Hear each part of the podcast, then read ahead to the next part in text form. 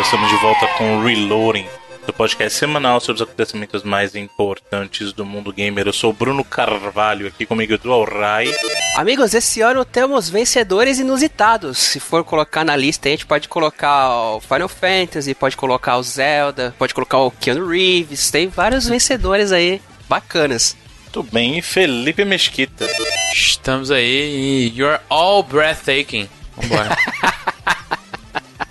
Muito bem, então vamos para as notícias, que é mais uma E3, um, um, um reviewzão da E3.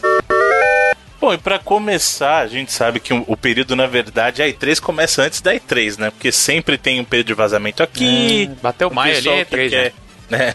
Pessoal que quer queimar a largada ali, fazer alguma coisa grande antes. Então, antes mesmo da gente falar das conferências da E3, talvez seja interessante, talvez seria interessante conversar um pouquinho sobre o Stadia Connect, que é o Direct da, da do Google para o Stadia, que apresentou algumas novidades aí. O, o Google, que não quis nem esperar, falou do Stadia faz pouco tempo, já aproveitou antes da E3 e falou mais um pouquinho, talvez para aproveitar do momento da atenção do pessoal aí. Né? Dentre ah, os anúncios, eles acabaram é, deixando claro aí os, alguns. Deixando claro mais ou menos também, né? Mas É. acabaram anunciando um pouco sobre os planos deles, né? De ter um plano de assinatura, mas que também você pode acabar adquirindo títulos. E abriram o beta aí pra uma galera que não tem dado feedback muito positivo, na verdade. Eu fiquei até impressionado com o tanto de gente que não deu um feedback aí tão positivo, talvez. O que, que os senhores acharam aí? É, eles deram esse, como você falou, preço do serviço que seria o Stadia Pro, né? Que seria o serviço parecido com o que a gente tem de assinaturas de outros aí, né? Que vai te dar acesso a alguns jogos, né? Não, não, não chegaram a falar quais jogos exatamente, é, principalmente no lançamento. Eles deixaram claro que não vão ser todos os jogos do serviço, né? É, principalmente jogos mais novos, você vai ter que, por exemplo, comprar pelo serviço. Mas o Stadia Pro seria o preço de 10 dólares ao mês, né? E eles é, têm aí um plano que é o Founders Edition pro começo do, do serviço, que vai custar 130 dólares, vai vir com o Chromecast Ultra, um controle né, do Stadia, é uma cópia do Destiny 2, que foi um dos grandes jogos ali que foram. é, tiveram a divulgação ali que estaria no serviço, né? E também três meses né, de da assinatura do Stadia Pro, não só para você, mas para um amigo também, né? E é, eles falaram de alguns jogos que vão estar no dentro do serviço, Assassin's Creed Odyssey, o Doom, é, a trilogia nova do Tomb Raider, Final Fantasy XV, né? É, mostraram pela primeira vez alguns jogos publicados pela Google, né? Pelo selo do Stadia lá, Stadia Studios. É, um deles o Guilt, que foi acho que até interessante, principalmente visualmente, assim, que é da galera lá da Tequila Works, que fez o Rhyme. Acho que foi o mais interessante, né? Que eles mostraram assim. Sim, E é, é, é, meio, que- é meio que o, o exclusivão que parece do, do Stadia por enquanto. É, eu não sei se aquele Get Packed lá que, que mostraram também é, vai ser publicado pela Stadia Studios lá, mas o Guilt é, sim, eu acho que seria o grande jogo do selo deles mesmo. Tiveram outros jogos, o próprio Baldur's Gate 3 foi anunciado lá dentro do Stadia Connect, né, mas vai vir é, para tudo, né, quer dizer, plataformas de PC por enquanto, né, não tem exatamente informação de console.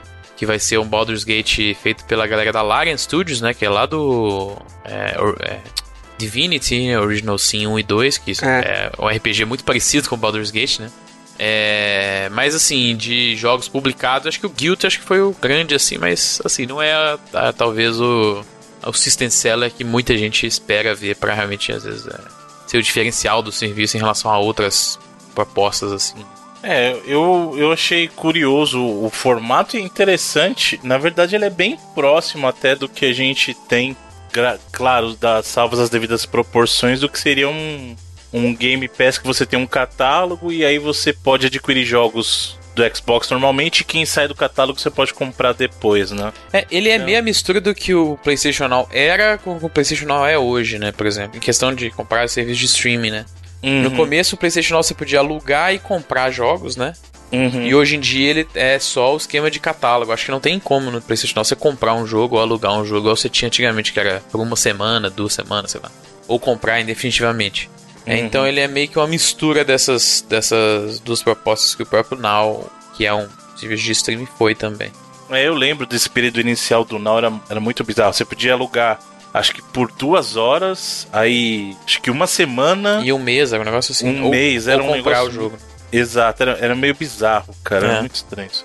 É, É, confuso também. No caso do Stage aqui, nem ficou claro se a gente vai ter, por exemplo, essa opção de alugar, mas a de comprar, eles deixaram claro assim. né? Você comprar os jogos em si poder jogar, entre aspas, quando você quiser, né? Se você tiver as conexões lá, que segundo eles, lá, o mínimo para você jogar em é, 720p, né? Que é o mínimo que eles oferecem, seriam 10 megas, né? Por segundo. Da sua internet. Então é. Sei lá, é. É meio. É um, não é não é um número muito alto, né?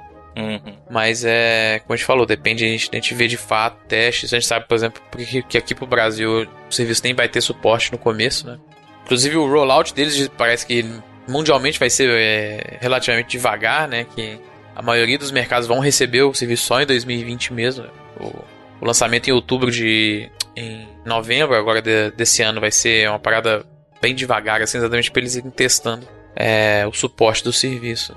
É uma coisa que é curiosa desses requerimentos aí, você até falou da questão do requerimento mínimo, mas estranhamente pro Brasil isso não é um problema, mas eu acho que um problema maior ainda, principalmente para quem quiser fazer uso do, dos 4K, ah, que delícia, quando você fala de consumo, no caso do volume de dados, que pra gente a gente não tem essa limitação no Brasil, né? Estranhamente. Mas para países como o próprio esta os, os próprios Estados Unidos, você tem esse tipo de limitação de um, de um limite de, de volume de dados por mês mesmo, né? Então, é como se fosse a internet fixa lá, é como se fosse a internet Celular. móvel aqui É.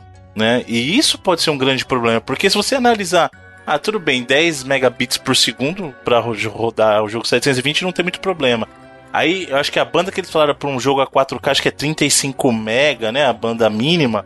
Se É. você bot- botar isso na ponta do lápis, aí, se o cara for jogar, vai que seja duas horinhas no mês, já dá um volume muito alto. Aí, Já dá a cota da net aí do, das Exatamente, É, dá, é. da cota do pessoal. Então. Se não me engano, tem, tem serviços lá que é, deixam você estourar indefinitivamente a sua banda por 50 dólares a mais. Mas se o cara tiver que pagar essa grana todo mês pra pois ele é, conseguir aí já- jogar pelo streaming, já vai começar a pesar um bocado aí, né? Principalmente Pare- porque dependendo do, do jogo, ele vai ter que comprar o jogo e comprar esse limite adicional de banda também, né? Pois é, e, e aí o, curioso é pra gente ver como existe uma série de, de outros itens que a gente não considera na hora de, de pensar do lado do consumidor, mas tem todo esse periférico. Então, ah, o custo não são só os 10 dólares. Na verdade, você tem o custo de adquirir o jogo, você tem um custo da internet que tá anexo isso. Então, é por isso que a gente sempre fala que essa realidade do streaming, talvez ela não esteja tão próxima da gente, assim, principalmente pra jogo desse porte, porque é uma coisa que vai além de você escutar uma música no Spotify ou mesmo assistir um vídeo no YouTube ou no Netflix, sabe? É, é muito mais, cara. E você passa muito tempo com um jogo. né? Se você pegar uns jogos desse aí, por exemplo, o próprio Destiny, que é um game as a service, você não vai jogar um par de horas só. Né? Inclusive, até para efeito que o- eu peguei aqui um, um artigo que tá falando que para você jogar cerca de 60 horas no mês é um tera. Um tera. E os planos que a gente tá falando de acesso são planos de 5 GB, 10 GB. Ou seja, o cara teria que comprar, sei lá, um Cara, pacote, Tá 200 assim nos- pacotes nos de, de Estados 5 Unidos, GB. cara. Diz que os caras compram plano de 5 GB pra usar o mês inteiro. É claro que tem. Porra, tá ruim a situação lá, hein? nada. Isso não é Tá nada. que pariu. Eu, o meu, meu da Claro aqui é melhor, porra. É, tipo isso. Não, mas celular. também isso é o tipo de acesso, né? Você acha que o cara que usa, sei lá, só o Facebook, É. o cara que de repente não, não usa, ele não liga, ele Pô, pega um cinco- desses cinco planos GB o cara baixos, gasta né? na semana, filho. Fácil. Só vendo e-mail e, e YouTube. Mas pra você ver, cara, um tera é muita coisa. Mesmo, mesmo que seu plano seja então de 200 GB, pra você fazer uso do plano lá de 4K deles aí, e 60 horas não é muita coisa num mês, cara. Nada. Pra quem Entendeu, joga cara? Pra bastante. quem joga mesmo, é, o cara que joga duas horinhas por dia aí dá essas 60 horas. Hum. E aí, um tera de tráfego, cara, um tera de volume, na verdade, é, é bastante coisa, né? Então tem, tem esse fator aí a se considerar, né? E também tem o que eu mencionei, que algumas pessoas que testaram o Stadia têm reportado problemas graves de performance, né? De queda de performance e tal. que é uma coisa que, tudo bem, é esperado num ambiente de beta, mas tem que lembrar que o ambiente de beta também é mais controlado, tem menos usuários, né? Então é, é, é muito interessante a gente acompanhar o progresso disso aí daqui pra frente, né? É, eles vão ter muito tempo aí de convencimento, eu acho também, para poder vender direito esse, a ideia do projeto em si, sabe? Uhum. Ele não tá nada vendido na cabeça do público ainda não. Bom, aí efetivamente entramos no período E3, que não é o período E3 na verdade, porque começou com o EA Play, que não é dentro da E3, né? Foi no sábado, uma hora da tarde aqui do Brasil, Hum, Foi o, a Treehouse da É. EA. né? E tivemos algumas novidades, se, se pode se dizer assim. Eu acho que ne- nesse caso a maior novidade, que não era uma novidade, mas eu acho que talvez o fator mais positivo, pelo menos pra mim, foi eles, eles terem mostrado bastante coisa do Star Wars, né? Ou também É. conhecido como Force Unleashed Reverso. Né? Mas eu achei que é- muito legal, O que cara. é bizarro, porque vendo a galera que jogou e que teve as apresentações, falaram que isso não tem nada a ver, assim. E O jogo tem um aspecto muito mais de Metroidvania mesmo do que aquela ideia de ser super linear, assim, que foi o que a EA passou, sabe? É, na, Uhum. bom, a apresentação deu toda a Foi impressão. total, é. Tipo assim, ficava. Pô, eles cancelaram o jogo da MRN que aparentemente era um Uncharted de Star Wars e o que a EA tá mostrando é exatamente um Uncharted de Star Wars. Não que, não que tivesse ruim, porque, pelo menos pra mim, a impressão foi muito boa. Parece um É. jogo bem legal.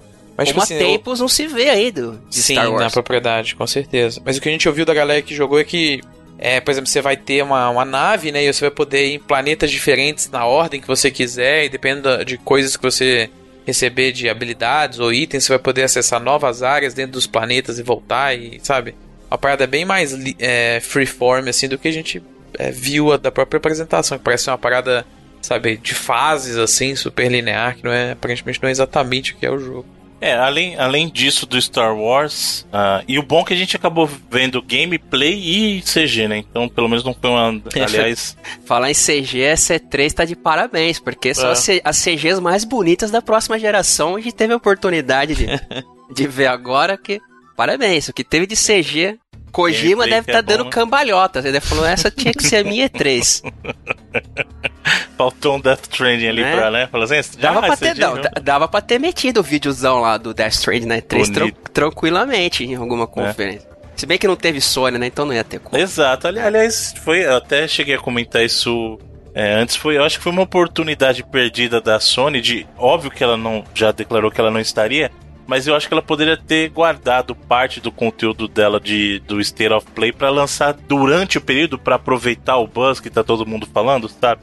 Eu, eu acho que ela poderia ter feito isso, apesar que o maior trunfo, inclusive, do maior State of do do último State of Play dela foi o próprio Final Fantasy, né? Que estava em outra Sim. conferência, então. Então, não sei, não sei, mas eu acho que ela poderia ter guardado É. alguma coisinha, Ela- um videozinho pra lançar, sabe, no período pra aproveitar. Ela ah, tá o buzz. claramente esse ano fazendo uns testes aí de como fazer sua divulgação, né? Porque ela tá fazendo coisas muito diferentes, assim.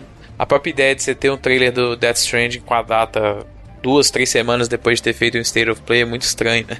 Uhum. Tipo assim, você não incluir isso lá dentro e tal, mas. sei lá, ela tá realmente esse ano, acho que usando eh, esse 2019, que é um ano de transição aí, pra testar, pra às vezes tentar acertar o melhor possível em 2020. Lembrando que o seu amigo Jim Ryan é o cara do marketing, né? Então, Esse aí. Deve tá louco lá. bom, além disso, vimos, vimos óbvio algumas coisas das franquias de esportes, né, da, da EA, como não poderia faltar, o Mas, Madden. ô, peraí, o senhor gostou do que mostraram de Star Wars, Bruno? Do... Gostei, achei bacana. Pra mim, foi o destaque da, da conferência da EA, É. se bem que também, né? Eu curti o. Era bem, foi nem uma conferência, né? Como o Edu falou, foi meio que uma treehouse, assim. É, eu curti bastante até o trailer que teve dentro da conferência do Xbox, assim. Eu achei que foi até melhor, Sim, é, assim. foi bem chutinho, foi bem legal. É. E eles, eles trouxeram lá o Forrest Whitaker, né, pro, pro jogo. O jogo, é, exatamente. Ele é, o, é Sal, Sal Guerreira, se eu não me engano, no nome do É, personagem. acho que é isso. Que era do Rogue One, né? é.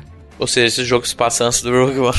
É, É, e é foi canon, bacana. né? Porque tudo que acontece em Tudo. Star Wars, Agora da, da é aquisição canon. da Disney pra frente, é sim. canon. É, o né? mesmo Então, esquema, lá da época do Force Unleashed também era considerado canon, né, do... Naquela época tudo era canon. Sim. Peraí, então tem uma dúvida. Se tudo, a Disney declarou que qualquer coisa que saísse dali pra frente era canon. Os Battlefront são canon? São. São, os dois. Então, Inclusive, então, você, não lembra quando nós comentamos lá no o programa? Luke lutando com o Darth Maul lá nos modos malucos, vale? Então é não, é... não. Acho que o que vale é o DLC história, lá né? do primeiro e, e, o modo história do 2. É. é. Eu tô enchendo paciência, né, gente? Porque se tudo é canon, né? Não, então... Bruno, aquela vez que você matou o Darth Vader com o Han Solo não é canon. É. Ah, tá. Com, a, com a Leia. É. Que pena, eu. Bom, é, e aí, falando das franquias de esporte, então a gente viu um pouquinho do Madden, né? Viu também o FIFA que agora trouxe o modo Street de volta, isso entendeu? É, isso é, é bacana. É, de volta? O, o nome é. dele é esse, né? Volta. O nome dele é Volta. É bacana, porque antigamente o FIFA Street era um jogo separado que você tinha que comprar, pô. Agora é um modo dentro do FIFA normal, bacana. É, faz, faz sentido e demorou para fazerem isso, né? Para mim, logo depois que na verdade, pra mim eles não deveriam nem ter tentado o FIFA Street, que foi o terceiro lá. Logo depois do segundo, já deviam ter colocado ele logo dentro do FIFA e Tinha acabou. Uns, uns FIFA antigueira mesmo, cara. Lembra dos primeiros? Que tinha uns. Tinha tipo tinha, um futebol modo de salão. De salão é, é, salão, né? Que era, 96, verdade, 95, 96. É, isso mesmo. Acho que a bola nem saía, né? Tinha, não tinha esquema, não. não, não tinha fora, assim. Não, exato. É. Era o modo indoors, né? Era bacana, era é. bacana. Mas o FIFA Street 2 continua sendo melhor, só pra deixar bem claro aí. Bom, além disso, vimos algumas coisinhas referentes às, às franquias que já saíram da EA também. Né, ó, falaram um pouco de Anthem, fizeram Bem algumas pouco, prom... né? Praticamente nada. É. Não, que também não sei se tem muito ignorar falar, ao né? máximo né? a presença do Anthem. Eu, então, eu acho que essa estratégia da EA foi mais acertada do que a da Bethesda. Eu acho que os dois tinham um problemão na mão. E eu acho que a Bethesda meio que. Depois eu falo da Bethesda, mas eu acho que essa do Anthem foi mais é mais acertado. Eu acho que é um elefante na sala que quanto menos você reconhecer ele ali, melhor. Uh, falaram do Apex também, né? A Season 2 prometeram que foi uma coisa que a gente até conversou aqui da questão de suporte.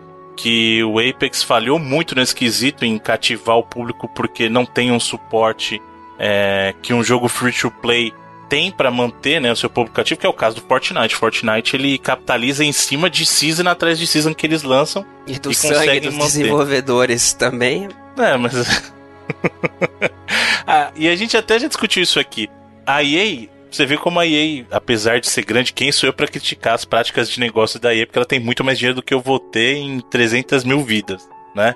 Mas para você ver como a EA tava com a cabeça muito focada no Anthem e achou que o Apex não ia dar certo. E foi justamente o contrário, né?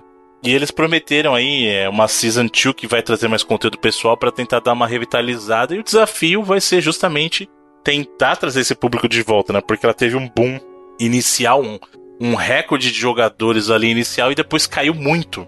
Sim, justamente pela seguinte, né? perda de interesse no conteúdo que até nós comenta. Falar, falar nisso sem querer, o Bruno acabou acertando uma boa no programa passado lá, que foi a questão do Game Pass, né? Que a gente comenta aí na Microsoft. Ah, sim, mas é que também, né? Não precisa ser nenhum gênio pra, pra, do marketing para pensar que, pô, se eu fizer isso vai atrair um público, um público legal, né? Mas foi, eu acho que ficou até melhor do que eu estava imaginando. Muito melhor, inclusive. A gente vai falar um pouquinho melhor disso na, na parte da, do, do Xbox ali. Né? Ah, também mostraram um pouquinho de Battlefield, né? Mais Battlefield 5 ali e tal. Uhum, sim, foi bem longo. Os caras ficaram. É, foi bem House mesmo. Ficaram a tarde é. inteira mostrando as paradas. Meia e horinha o mais The Sims menos, 4, né? que é o, onde a EA faz muito dinheiro no PC mesmo, né, cara? The Sims é incrível como faz dinheiro com The Sims. Então, uhum. Esses dias deram e... de graça no Uplay até, ó. Uh, não as milhões no de DLC. não, pô. Uplay não. Desculpa, no, no, no Origin. que deram o jogo base de graça pra vender DLC depois. Cara, tem muito DLC do The Sims 4, velho. E eles devem vender muito também, cara. Muito. Parabéns, parabéns pra EA. E é isso, mais algum um destaque aí, senhores? Alguma coisa que vocês gostariam de falar da EA? Não. Star Wars. voltar mesmo, não. É. Pode ficar fazendo isso aí mesmo. eu só assisto o que eu quero ver depois. é, tá tranquilaço. É. Define bem os blocos da, é, entre né? aspas, a apresentação. Claro. Isso que eu fiz, assistir o, o FIFA e o, e o Star Wars, mais nada. Bom, aí isso aconteceu no sábado, né? No, no domingo tivemos a primeira conferência dentro do, do período de press conference aí da EA, da, da, EA, da E3 oficialmente, que foi a da Microsoft 5 horas da tarde de domingo. Eu até tentei chegar aí antes para começar uma, uma live aí, mas não deu, tava em outro estado. E, aí é culpa que, da Microsoft louco. por O isso. que, que é isso, Sr. Carvalho? Domingueira aí. Olha aí, hein? É. foi brava. Churrascada tava comendo solta. Mas tivemos aí. é, eu, eu, aliás, teve uma surpresa Não, que eu não. teve algumas, né? Ah, não, tiveram muitas surpresas. Várias. Mas algumas eram mais esperadas que outras, mas eu particularmente não esperava o anúncio do Flight Simulator pro Xbox, cara. É, é Porque é legal. uma coisa que sempre foi muito de PC, né? É, na verdade o Flight Simulator, no geral, né? É uma parada que sumiu, assim. A Flight Simulator é uma parada que pra mim sempre foi a cara do Microsoft Studios, porque foi É. basicamente assim que eles começaram. É, foi o primeiro jogo deles, É. que era publicado por Lembra, Bruno, do nosso querido Infoway da Itautec? Sim, lembro. pô. Sucesso. E é curioso, cara, porque ele é um jogo que não tem cara de. de... Ele tem muita cara de PC pra mim. É o tipo Total. de jogo que não tem cara de console, sabe? Eu fiquei bem. bem surpreso mesmo com o anúncio dele aí pro Xbox One, né? É, e pra PC também. Sim. É, mas essa Mas era é a parte assim, óbvia, foi, né? foi surpreendente que é um jogo novo, assim, né? É, é, o último release do Simulator acho que já é de 2005, 2006, um negócio assim, tem muito tempo, né? Que a Microsoft Uhum. meio que largou e, segundo eles, esse, esse novo jogo está sendo feito com auxílio da, da tecnologia do Azure, né? De, sei lá, ferramentas de ah, inteligência artificial aí, que aparentemente estão reconstruindo essas localidades, assim. Que muito do, do, do bacana do Flight Simulator é, é isso, né? Você ir para lugares assim que é, você não teria oportunidade de outra forma, talvez, assim. É, eles, eles tinham até fechado os estúdios, os originais lá, lembra do, do Flight Simulator? É, que era o próprio Aces, né? Que ficava lá em, em Redmond mesmo, lá na, Uhum. onde é a sede da própria Microsoft. Então, assim, foi uma. Foi, é, se você pegar em termos first party, foi até. Eu achei. Até um pouco decepcionante pra mim, assim, sabe? Ah, olha, ah, já vamos entrar nessa já? De cara? Eu Não acho que. quer nem comentar então as coisas? Não, não, Não, vamos vamos comentar, tudo. obviamente. Mas eu acho que, cara, a Mi- a Microsoft perdeu uma oportunidade, perdeu Ah. a oportunidade de ouro que eles tinham pra chegar metendo o pé na porta pra, até pra próxima geração. Porque vou te contar, todo mundo elogiou a compra dos estúdios, pô, ano passado, legal pra caramba. Tá certo, um ano não é um período gigante pra você sair demonstrando as paradas, mas tanto estúdio novo, os caras me trazem um PVP mega genérico de uns estúdios aí que mais a galera É. esperava, algo grande. Aí fica aquela, aquela velha brincadeira, né? Ah, Microsoft é Gears, Halo e Forza. E os caras me traz Gears, Halo e Forza, cara, sabe? Mas É. o pior não é isso, cara. Eu acho que. Bom, já que a gente vai falar assim, vamos falar assim. Sim. Eu acho que a, a Microsoft. É curioso, porque assim, a Microsoft, em termos de gamer, pra mim ela trouxe o maior anúncio da E3, talvez o maior anúncio do ano, que foi justamente a questão do Game Pass integrado, que é o Ultimate Ah, Sim, Pass. achei que você ia É, falar do. Keanu Reeves, pô. É, também. Não, não, calma. Não, mas. qu- é, É. Peraí, vamos, vamos, dar uma mordida primeiro, depois a gente assopra. É, Não, vamos, exato. então, vamos estruturar. Eu concordo que é o seguinte. é, ela falhou muito e ela tinha uma, digamos assim, era a oportunidade dela na mão de dominar a E3 como um todo, sem a presença da Sony. É o que, que ela fez de errado? Primeiro, eu acho que foi não mostrar gameplay nem do Halo e estranhamente nem do Gears, porque o Gears tá pra sair. É, sai em setembro, né? Então, Eu- eles É, mostraram foi- uma foi- CG. Foi bem foda, assim. Eu tô muito empolgado pra jogar o Gear 5 por conta do 4, mas, cara, foi um, um showcase decepcionante, fraquíssimo, assim, tanto do Gear 5 quanto do próprio Halo Infinite Não, também. não, E O outra, Halo- velho. Não, e outra, vamos colocar também. A apresentação do Scarlet, né? Porra, eles fizeram a mesma coisa que a Sony, só que com, gastando mais dinheiro. É, na real eles fizeram igualzinho, foi o. O do Scorpio, né? Na época, o Project Scorpio, né? Que depois É, virou a gente vai o ter isso, isso e aquilo. Só que Valeu, o- galera. Tchau. O papo de, do- dos specs foi exatamente igual que a Sony tinha. A Sony meio que cortou eles muito bem, assim, né? De uma, um, um mês e pouco antes aí. Mas quando a gente tá falando em questão de first party, é, eu curti o visual do Battletoads, por exemplo, achei bem bacana Também, até. Acho que é. teve, teve a galera Cara, que desculpa, não gostou, eu não mas gostei. Teve uma briga gigante, eu também achei É. legal. eu, Eu- achei eu- bacana. eu achei super ruim. E talvez porque a minha expectativa é que fosse algo mais próximo do Battletoads em Battle Maniacs. Hum. Sabe? Ou então do Battletoads do arcade mesmo, né? Que Sim, são... ah, mas Battle- Battletoads você não acha que sempre foi meio zoeirão assim? Você acha que tá zoeira demais esse novo? Eu acho que passou do ponto. Tem, tem níveis de zoeira. Aí quando tem aquele ponto que a zoeira tá legal, aí tem aquele ponto que você dá um passo além e aí ele estraga tudo.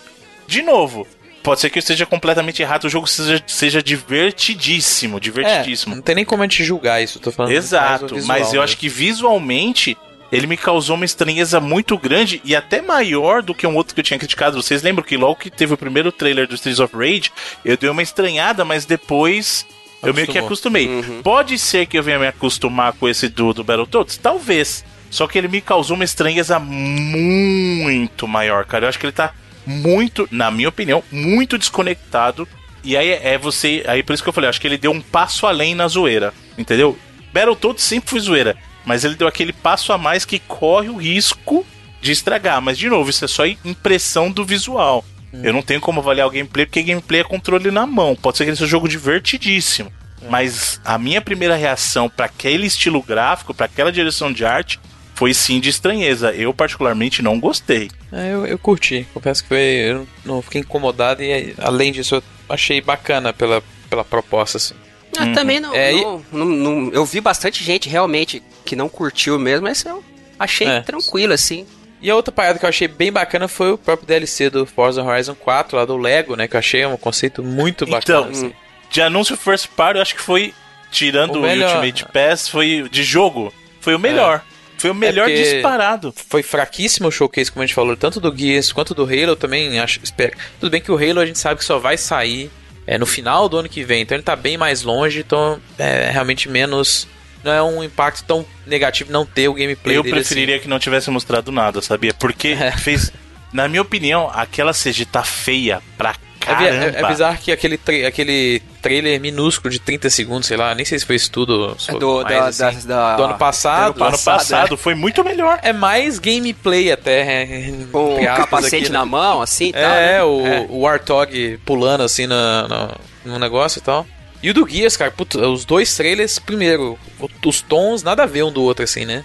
Um é uma parada super séria, aquele trem das caras virando, e o outro é aquele do do, do modo escape lá, então. que durou, tipo, muito mais do que ele devia durar, né? E não Nossa. faz sentido, porque assim, eu, a ideia é legal, aquele modo escape eu achei super legal. Aí você mostra todo em CG é, o negócio é que é para você mostrar o gameplay Tocando de novo. Tocando um jogo que tá pra John. sair, cara, daqui a dois, três, três meses, vai, daqui a três meses. É setembro.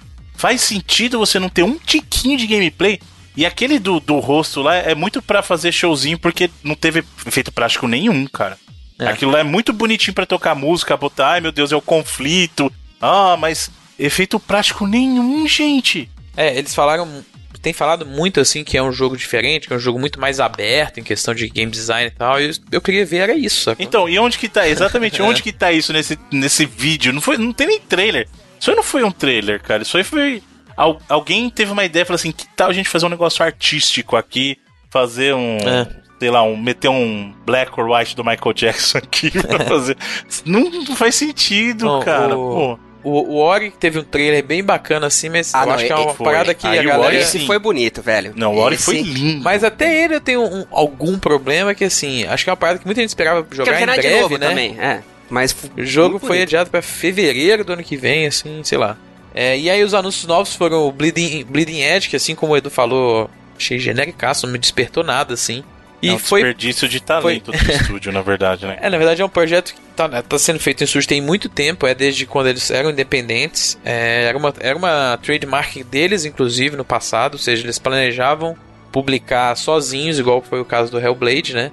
É, e aí, depois que a Microsoft comprou, o projeto passou pro Microsoft Studios, né, também, né? Passou para eles, assim.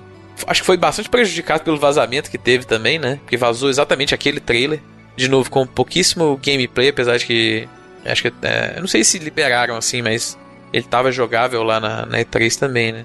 Então foi também um anúncio First Party que não teve, acho que tanto impacto. Eu acho que o o Flight Simulator de anúncio novo, assim, foi a parada mais interessante e mais surpreendente até. Então realmente, eu acho que em questão de First Party foi um pouco decepcionante. É, se bobear, eles deviam ter puxado aí a tática da Sony e mostrar jogos que talvez nem existem direito ainda.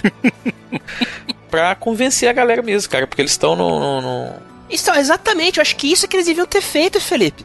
Pelo menos falar o que tá fazendo, sabe? É. Não tem problema, é, tá certo? É, essa é uma parada até do Phil Spencer que ele tem feito nos últimos anos. Vamos mostrar o que tá aí, pelo menos com data para lançamento. Mas essa era a hora, cara, de fazer o hype. Os é. caras estavam com a faca e o queijo na mão. mostrasse pelo menos um, um protótipo do desenvolvimento lá do Scarlet, já, já melhorava, assim, deixar a galera com, com gostinho da parada, sabe, velho? O, o próprio xCloud foi uma parada que eu esperava muito mais detalhes, assim. Muito por conta da, da Google ter, é, nos últimos meses, é, aumentado uh, seu fluxo de informações, assim, né? Eles só falaram, ah, vai sair em outubro aí em beta. Ah, vai ter Remote Play no Xbox One agora. Que é tipo o que tem no, no, no próprio no Play 4. Você vai poder fazer, usar o seu console para fazer Remote Play é, para celulares, assim, também. Não, coisa legal, eles terem dado data também, né? Do, Holiday 2020 pro console, que a Sony não falou nada disso. Não falou, lá. exato. É, mas eu acho que, vai esperava, sair antes mas... ou junto, cara, porque não é. tem como. Holiday é o final do Sim, ano. Sim, exato. Já. Então, pelo menos um ano e pouco aí de geração, eles garantem que é, tem ainda. É, a vanta uma vantagem que eles confirmaram em cima do, do próximo PlayStation, que a gente ainda não tem confirmado, é que é, a Microsoft confirmou a retro total, né? Das quatro gerações, pelo menos do, é, do jeito que é hoje no uhum, Xbox One, vai ser passada pro, pro próximo, pro Scarlet, né? Que ainda não tem Aliás, deixa eu só é... comentar um negócio, porque tem muita gente disseminando aí falsas, falsas informações, porque a Microsoft oficialmente parou uh, o suporte, entre aspas, já pode do, lançar da retrocompatibilidade. Retro, Exato, né? é para não entrar novos jogos. Não é, é, que ela parou de suportar a retrocompatibilidade, não, não. muito pelo contrário. Durante pra a E3 essa geração, ficou bem claro. Caso. Exato, durante a E3 ficou bem claro que o próximo console terá a retrocompatibilidade, como o Felipe falou, total. E eles só pararam essa lista para poder trabalhar justamente com foco já no próximo console. Então, e, os caras lançou quase a biblioteca inteira da parada já, então não tem nem o que reclamar, né? É, o povo reclama, ah, pô, faltou esse jogo, pô, sempre vai faltar, tá ligado? Não tem como Pô, falar tem... que os caras Pô, fizeram os caras trabalho. Se... Quantos jogos deve ter na, na, na lista Putz, oficial? Nem sei. É, não, não tem como falar que os caras não fizeram um trabalho nada mais que nada menos que excelente, assim, com, uhum. com a retrocompatibilidade nesses três anos. Os quatro anos já, já vão ser. É, então, assim, é, foi foda. É, como a gente falou, o review do Scarlet foi uma parada. Usaram o template igualzinho do, do, do Scorpio, né, na época, né, que depois jogou o Xbox One X. A galera da Microsoft, nossa, ele é um monstro, né? Beleza, a gente sabe que ele vai ser um absurdo, assim, mas. É, em relação ao que é hoje, por exemplo, principalmente, mas. É, realmente a, as, em questão não teve muita novidade porque a Sony meio que cortou eles aí, trazendo praticamente os mesmos specs aí pro console do PlayStation, que já era esperado também, né? A gente não espera que esses consoles sejam tão diferentes assim. E cada assim vez mais. 4, Xbox One. A passagem de geração parecendo aquele lance que eu, por, eu, por exemplo, como jogador de PC há muitos anos, estou mais do que acostumado, né? Que é basicamente tu atualizar seu PC assim pro próximo, né, cara? É aquele lance, é o a placa de vídeo melhora, o CPU melhora e agora, novamente, o SSD, o mesmo esquema aí, que é a panaceia da nova geração, né? Vai ser o que vão bater a tecla em todos Também um, um SSD aparentemente customizado, que foi o que a própria Sony tinha falado também, né? Que é, a Microsoft também vai usar, né? É, que é o que realmente, ao meu ver, vai fazer a diferença e ter justo até eles estarem batendo em cima disso. Mas então, tem... uma coisa importante que rapidinho só que já que mencionou nessa coisa do do Scarlet foi que eles confirmaram uma coisa que eu já suspeitava que seria e eu acho que vai ser o mesmo o mesmo andamento pro pro PlayStation 5, cara. É híbrido. Eles vão usar o SSD como um espaço de armazenamento temporário, é. cara. Eles vão usar como é. extensão da memória isso aí. Que é uma coisa até que eu tinha comentado, lembra? Que até sim, falei, sim. cara, eles vão fazer disso aí uma unidade temporária, assim, o que tiver de mais recente vai para lá pro acesso ele, ser mais ele rápido. ainda vai ter um HD Exato, tradicional, porque né? não faz sentido, cara, você botar 2 tera, o negócio do, do, ia dobrar o valor do console, você botar 2 tera de SSD. E se você botar menos, não vai caber um jogo. Ah, mas porque... eu já, já, já, já fiquei mais triste já. É tipo, é tipo aquele Intel Optane lá, né, que eles vão fazer a parada. Sim, dá pra você fazer isso hoje no seu PC hoje. É, então, não é, não é? Pelo que eu entendo, você manja aquele Intel Optane lá? Sim, que ele usa. Ele faz swap do disco e usa como espaço de memória. Eu acho que vai ser esse esquema. Então a gente vai continuar tendo loadzão no começo do jogo. Se bem que assim, a gente tá discutindo tecnologia e os caras estão lá para fazer a parada funcionar, né? A gente tá fazendo por parâmetro é. que a gente conhece aí que nem sabe como vai ser. Exato, tem um monte de engenheiro lá. E é. aqui três nós cegos ficando no é. opinião, né? Exatamente, né? Mas eu, sei lá, eu preferiria que fosse SSD, SSD mesmo. Mas beleza, Antes ter do ah, que Você pode, na verdade, você pode fazer exclusivo nessa geração atual. É só você mesmo investir e trocar lá, né? Se você quiser botar um SSD, você pode hoje no seu console. E nem sei se fun funciona, se formatar XFAT, ele funciona legal? Eu acho que funciona, pô. Sei lá, nunca tentei. Bom, mas aí tivemos aqui algumas. Já cansaram de descer a lenha? Ou... Não, vamos falar das partes boas agora. É, agora tem. Sabe o que eu Não gostei? necessariamente boa, mas é. Eu gostei muito do videozinho do Outer Worlds lá, hein? Apesar de ser multi aí, mas achei bem bacana aí. Eu achei que ele tá bem cara de, de um Fallout. Fallout, É, né? eu gostei de tudo que eu vi dele aí na, durante a E3 também. Tá um dos É. meus jogos mais aguardados pro ano aí. É que se você comparar ele, outro, ele com outro título de mundo aberto que teve na conferência da, da, da E3 da Xbox também, que foi o, o Cyberpunk, fica Ah, até meio desleal, É né? diferente, né? Inclusive, é, o The Outer Worlds faz parte do que eu acho que foi a melhor coisa da conferência no total. Inclusive, acho que a conferência foi so- muito mais sobre isso do que qualquer outra coisa, que foi o próprio Game Pass como um todo, né? Acho que Sim. foi um, Uhum. a grande estrela do show, assim, né? Porque a gente teve a confirmação de que, além dos jogos publicados pela Xbox Game Studios, os jogos que são de estúdios dela agora, né? Mas que ainda tem contrato com outras publishers, como é o caso do Outer Worlds, né? Que vai ser publicado pela Uhum. Private Division. É, vão vir pro Game Pass no Day One também. Então, você- se você tiver o Game Pass, vai poder jogar o The Outer Worlds, o Wasteland 3 e agora o Psychonauts 2, que na real teve os direitos de publicação comprados pela Microsoft, né? Hum. É, vão vir Day One no, no- no serviço, cara. Então, o Outer Worlds, que saiu 25 de outubro desse ano, vai estar lá de cara no serviço. Já que ele mencionou, vamos falar um pouquinho do, do Ultimate Pass, né? Que era uma coisa que a gente já tinha falado que no período pré-E3 a Microsoft já, já tinha anunciado os planos de trazer o Game Pass para PC. Sim. né? E num grande movimento, eu de verdade acho que esse foi o, o anúncio da E3. Sim. Ela Até acabou porque juntando. colocaram a Sarah Bond pra apresentar. Caraca. Parabéns, velho.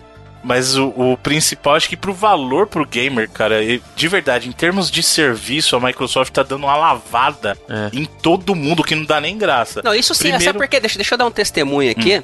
Que eu comecei. é Óbvio que, cara, quem não começou a usar, né? Pelo menos pra experimentar a parada, né?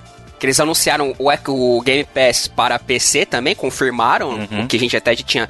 A gente já tinham confirmado, mas tipo, botaram o lançamento, lista de jogos. Né, você vai É, a poder não testar hoje a, a um real. de preço antes, né? Então, Exato. E é, é engraçado porque você falando do serviço, ele parece muito bom, mas você nunca sabe como ele é bom até você usar ele, velho. Exato, velho, exato. É impressionante, assim, porque se, é, é, é um. ah, digamos, um, desen, um desencargo que sai das suas costas, assim, que você. Eu, por exemplo, eu não, tinha- eu não tinha jogado o Gears Remake, né? O. O Ultimate. Ultimate. É. Ultimate. Eu, eu- eu vou te confessar, eu não sou um grande fã de Gears tal, joguei até bem pouco, mas, cara, vou instalar aqui pra ver qual é. Ah, 50 GB, instala aí, beleza, instalei, olhei, joguei 15 minutos, falei, bara, bonito, da hora, joguei, instalei outro. É, e, e beleza, pra mim, assim, continua no lucro, sabe? É, é impressionante, cara, assim, você tá com a parada na mão e poder instalar o jogo que você quiser. e é um tremendo num serviço.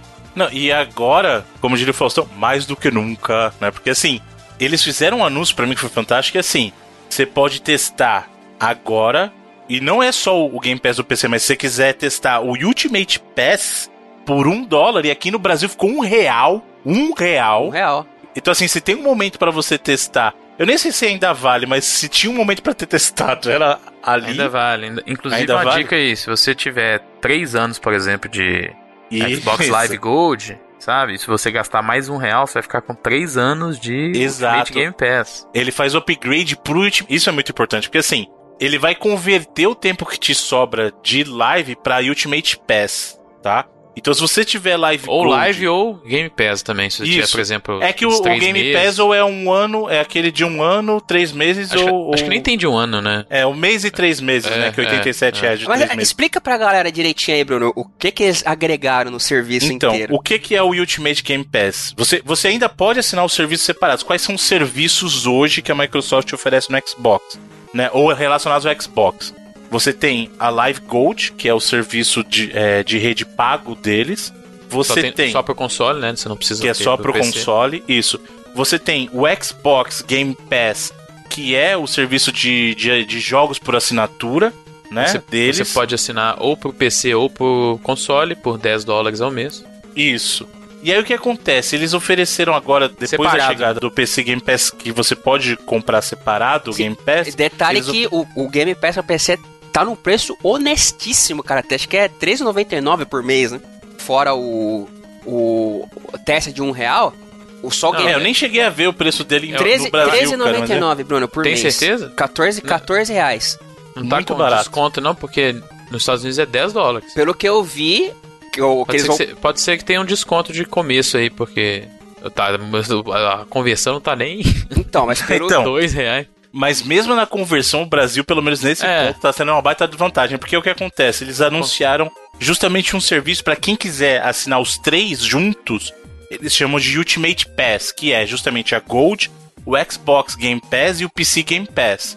né? Então, os três serviços juntos saem nos Estados Unidos por acho que R$14,90 14,99. né? 99, Isso, é 15 dólares. Aqui no Brasil sai 40 reais. alguma coisa, 40 reais. Aí você fala assim, pô, por si só já é um preço, na minha opinião, super honesto, cara. Uhum. Pra você ter acesso a uma biblioteca de 100 jogos no Xbox o, o mês inteiro, pra você ter do PC É, também. E é, e é engraçado que a Microsoft fala 100, mas é, no console são mais de 200. Exato, não, isso é no mínimo 100, né? E aí, não bastasse, eles falaram assim, pra você que quer testar, você pode pagar um real, ou um dólar, na verdade, eles anunciaram, e no Brasil ficou um real. Mas qual que é a grande sacada que o Felipe estava mencionando? Você pode efetivamente testar por um real ou um dólar se você não tiver nenhum dos serviços, só que ele converte o tempo de outros serviços que você tiver por Ultimate Pass. Ou seja, se você já tem, vamos supor, um ano de Live Gold que você adquiriu, e aqui no Brasil acho que tá 150, né? Pelo menos a última vez que Isso. tava. Você converte esse um ano pro Ultimate Pass por um real. Agora, o que muita gente fez e, digamos, como todo bom brasileiro, é o seguinte: sua Live Gold não dura, não, não vai durar o ano inteiro, ou sua Live Gold você pode renovar, na verdade, que até três anos cumulativos, né? é Isso, um mais dois, não é isso? Isso. E aí, você o que, que você faz? Antes de você pagar esse um real, você vai lá, compra o que faltar pra você completar três anos de Gold. Então vamos supor que você não tem nenhum. Se você quiser comprar três anos, vai ficar 450 reais. Você fala assim, pô, 450 reais.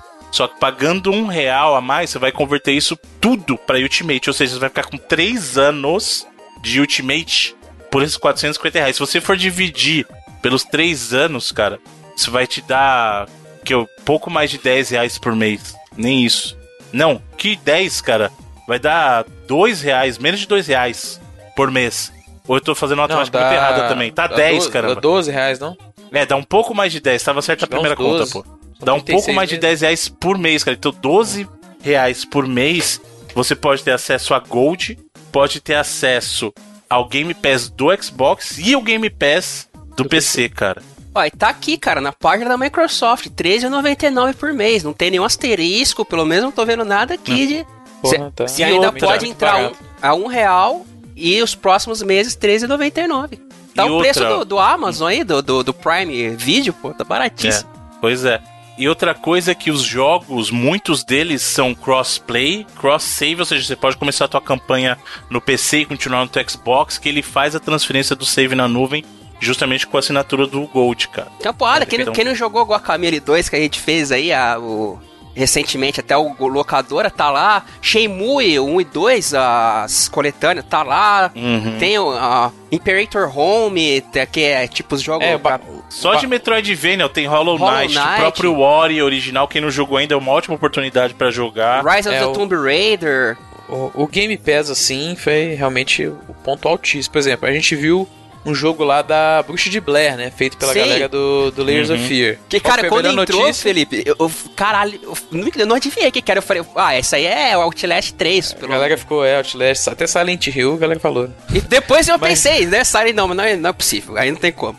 Mas assim, qual que é a melhor notícia disso? Vai vir Day One no Game Pass. Então, no lançamento, lá, se não me engano, é 30 de agosto, vai estar Uhum. disponível no Game Pass.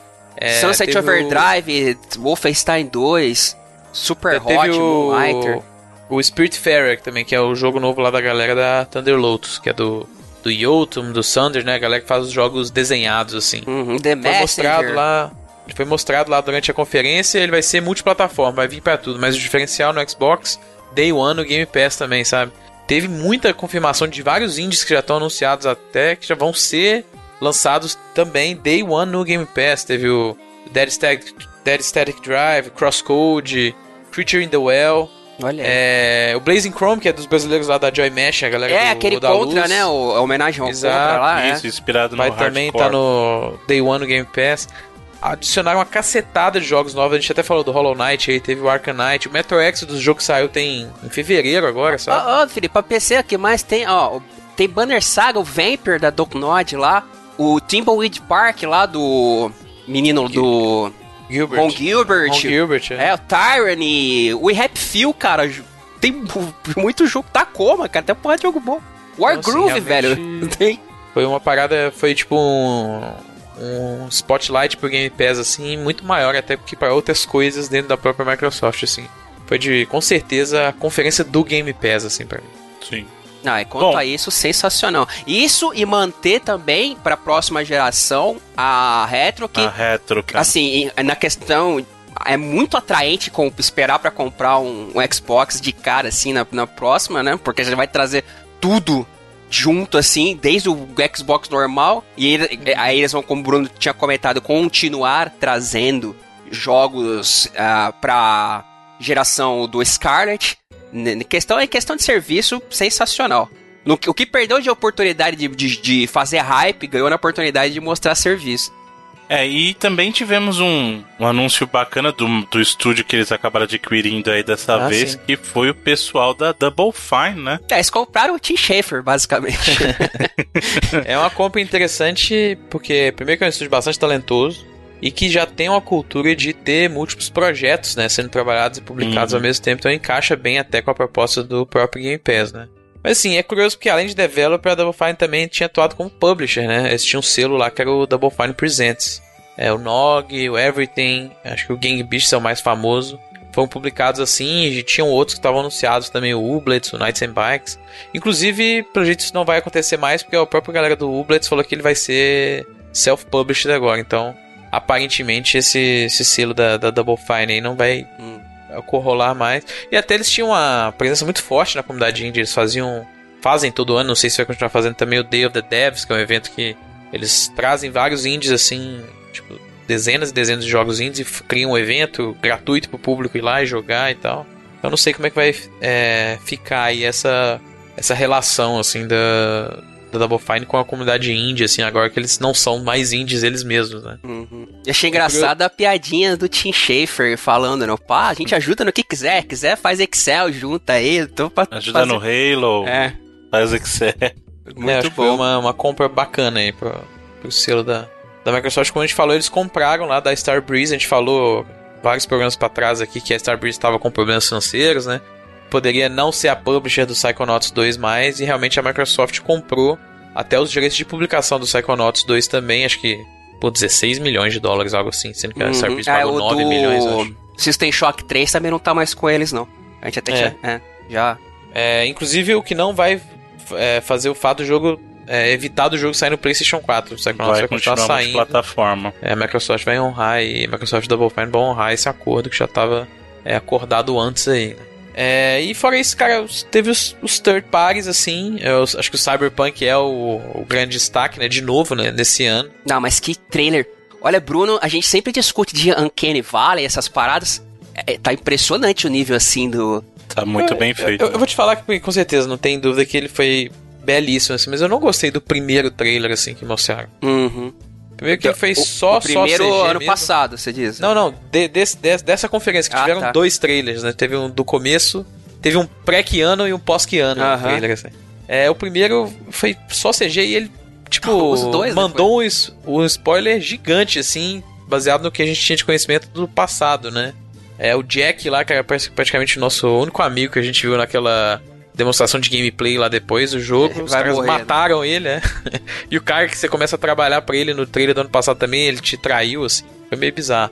Mas, cara, o review do Keanu Reeves foi muito foda, né? Não, foi absurdo. Quem não pulou na hora, ah, você tá, sei lá, se tivesse, assim, sem tempo pra, se tivesse no, numa festa de casamento da família assistindo, tu ia bater na pessoa do lado e falar, caraca, o Keanu Reeves aqui no Cyberpunk.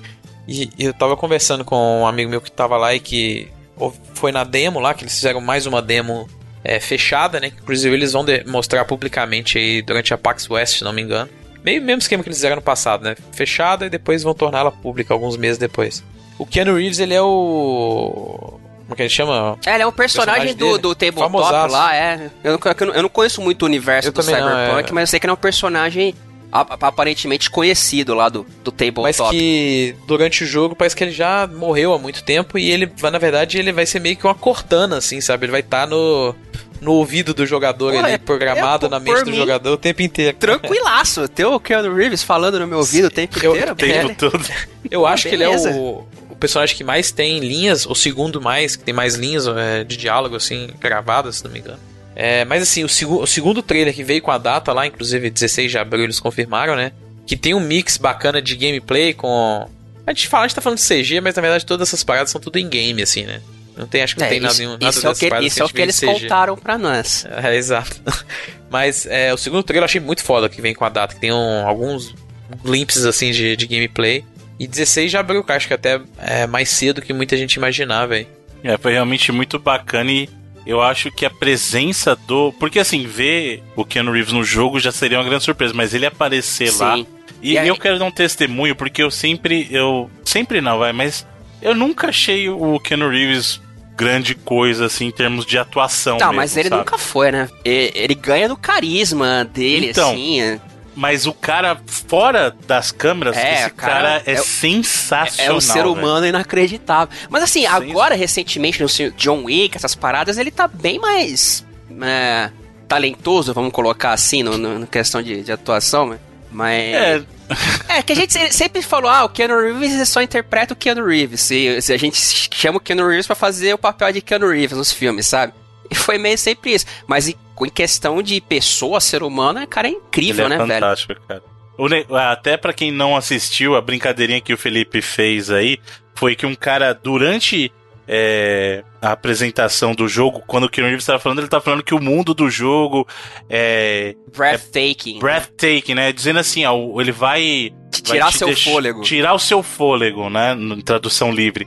Não, ele, e aí um cara assim, seria, é, é, é, como se, é como se ele tivesse dito assim, ah, o, é, esse cenário é de tirar o fôlego. Aí o cara gritou Isso. lá, você é de tirar o fôlego. Exato, um cara do nada, assim, ó, grita, você é de tirar o fôlego. E aí ele vira pro cara e fala assim, não, você é. é de tirar o fôlego, né? Tipo, então o cara é muito. Esse cara Sabe? ganhou a cópia do jogo da CD Projekt, estão ligados, né? Não, e ele até, na verdade, ele trocou, né? Ele pediu pra CD Projekt trocar a cópia se não poderia doar um. Acho que é um kart pra um, pra um pessoal de uma instituição beneficente e tal. Ele falou assim: ó, eu não quero o jogo.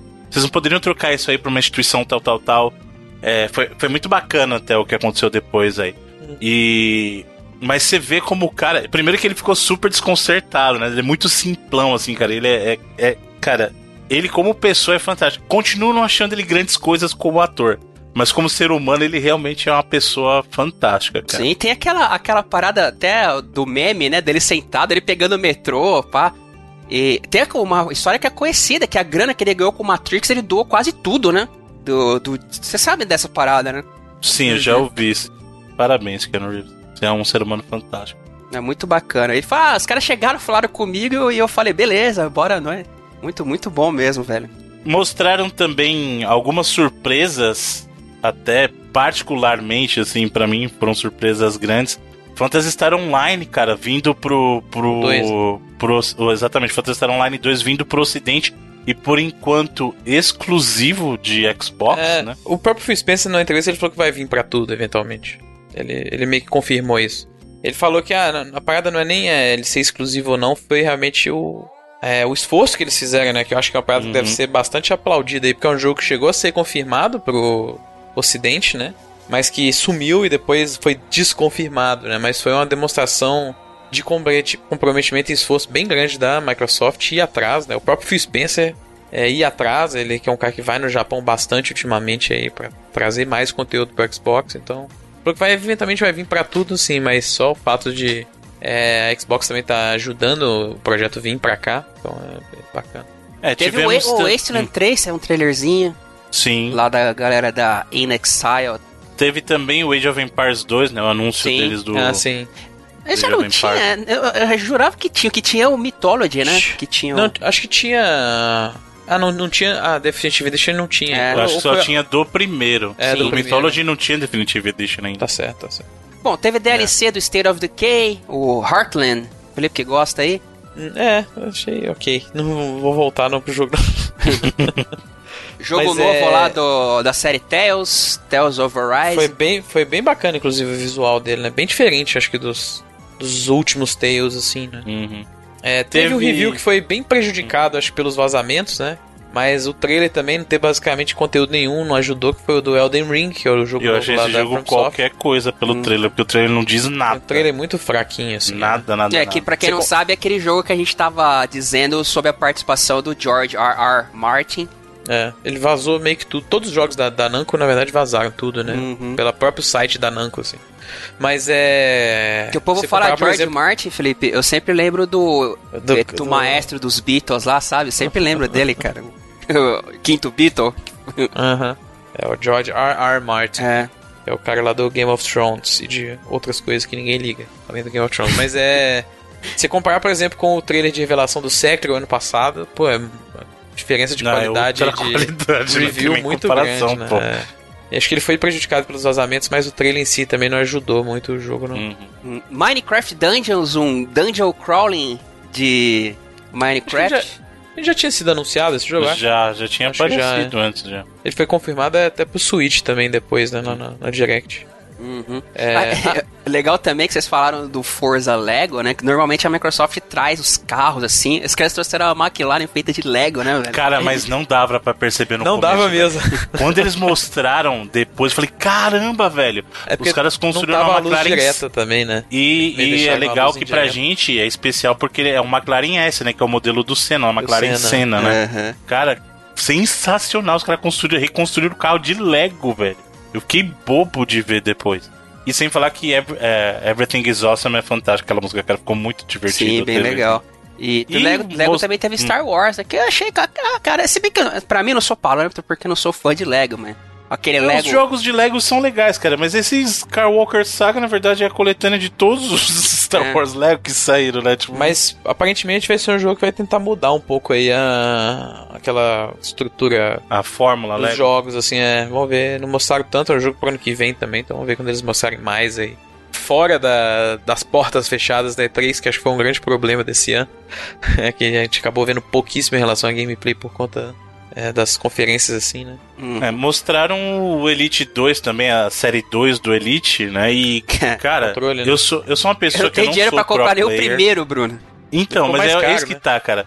Ele é mais caro e só. Tipo, ele vai custar, sei lá, uns 10 mil reais no Brasil. Eu tô mentindo. 10 mil não, mas uns 2 mil vai. E, cara, eu sou um pro. Eu não sou pro player. Eu não preciso desse controle, mas eu acho a ideia dele muito mas, legal. mas velho. tipo, eu quero. é, eu, Então, é, mas eu não vou comprar porque também eu tenho, eu tenho- até eu tenho limites, sabe? Mesmo eu que sou sem limites, eu tenho limites, cara, porque mas é muito legal a ideia dele, cara. Sim. Muito legal. Parabéns pra Microsoft aí. eles falaram o preço do 180, eu acho. Ixi, 30 mais caro, o outro é 150, né? Ou 170. É alguma coisa assim. É 180, 170. Uhum. Então, lembrando que o primeiro aqui no Brasil já é mil reais, né? Sim. Então, eu acho Vai- que vai esse ter uma- vai uma- chegar aqui 1.500, 2 Uma mil reais. puta de uma bateria, né? Acho que inclusive a grande diferença do preço é por causa disso, que acho que a bateria vai durar 40 horas, um bagulho Hum, absurdo, Caraca, assim, de tempo. essa super, a bateria custa tudo isso a mãe. 40 horas pros padrões de hoje. Tá bom, tá bom, pô. Mais alguma coisa, senhores? Gears Ou fechamos aí? Ai, que- putz, que bagulho. Eu já, não- mano, ai, eu já não tinha gostado no ano passado. E aí, dessa vez, mostraram. Olha que bagulho idiota. A um, ó, das grandes franquias da Microsoft, Gears e Halo, a única que teve gameplay foi o Gears Pop. e é um lixo de Pois gameplay. É, eles pra, é pra mostraram o celular, né, Nossa. cara? Mas mesmo pra celular tá ruim, mano. É, é mesmo pra engraçado celular que tá esse ruim. jogo já saiu, tipo, no. Igual rola, tipo, um soft launch aí na Austrália, Nova Zelândia, sempre tem. Sempre rola isso, né? Lá já tá rolando o jogo, então, tipo assim, é um gameplay que eu já tinha até visto, então eu não fiquei muito incomodado, não, mas é realmente uma parada. Tem nada a ver, assim. Ah, um jogo que eu curti, curti ver no, é, na apresentação foi o 12 Minutes. Ah, dá. Putz, é um sim, verdade. É, Esse é um jogo foi É sensacional. um jogo que eu pela acompan- Napurna lá, né? Exatamente, é um jogo que eu venho acompanhando o desenvolvimento tem muitos anos. Eu achei um tweet meu até pro Luiz Antônio, que é o português, que é o criador. Achei que era brasileiro, inclusive eu mandei o tweet na época perguntando isso. De 2015, cara. Então o cara tá trabalhando pelo menos desde 2015 no jogo. É, pode ser que seja até mais tempo. Então é bacana ver que ele tá com a publisher da hora, assim. E ver também no, um, um destaque num palco grande, assim. Né? É Sim, bacana foi ver a muito Microsoft legal. também constantemente trazendo vários indies assim pro seu é, pro seu showcase em posições de destaque, não só aquelas montagens rapidonas assim, mas Uhum. como produtos de destaque. Assim. E aí, conceito interessante desse jogo, né? Aquela questão do loop temporal de 12 minutos dentro de uma sala. Exato. É, ba- É um, é um jogo que mudou até bastante visualmente, tá bem melhor do que era naquela época que eu vi pela primeira vez em 2015. Então, Uhum. bacana. A gente teve lá o vídeo do Dragon Ball Z Kakarot, que eles, eles basicamente resumiram no trailer metade lá da do anime. do, do Dragon Ball Z, né? Assim. É.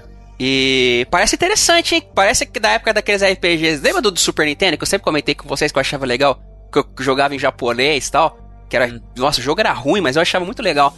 É, era meio a parada assim, do, da fase Saiyajin. Eu achei interessante esse Dragon Ball Z Kakarot multiplataforma, diga-se. Hum. Lá da. Do. Quem é que tá fazendo esse jogo? É a É da Namco, né? da Namco, é? Foi um dos três ou quatro jogos da Namco que apareceram na Uhum. conferência. Teve muita coisa da Namco. Mas eu acho que foi isso aí do- dos destaques, né? Não tô nada vindo na minha cabeça mais no momento, não. E o lance lá do. De streaming, o xCloud. xCloud. Project X Cloud. Não teve muita coisa, né? É o PlayStation Now da Microsoft, né? Então. É, né, na verdade, nem isso a gente sabe se vai ser na- naquele, nesse formato, né? A gente não tem muito é, informação, né? De como que vai funcionar. Vai ter um beta em outubro, né? Eles falaram. É, mas assim, não tem. Aparentemente estava vai ser testado lá no show floor, lá no, no stand da Microsoft lá, e funciona muito bem, aparentemente por quem testou lá, né? Mas é aquela parada, né? tá no, Bruno falou, aquele esquema de ambiente controlado pela própria. sabe? Tem como a gente testar essa parada até botar realmente de fato na mão da galera aí pra tentar fazer funcionar.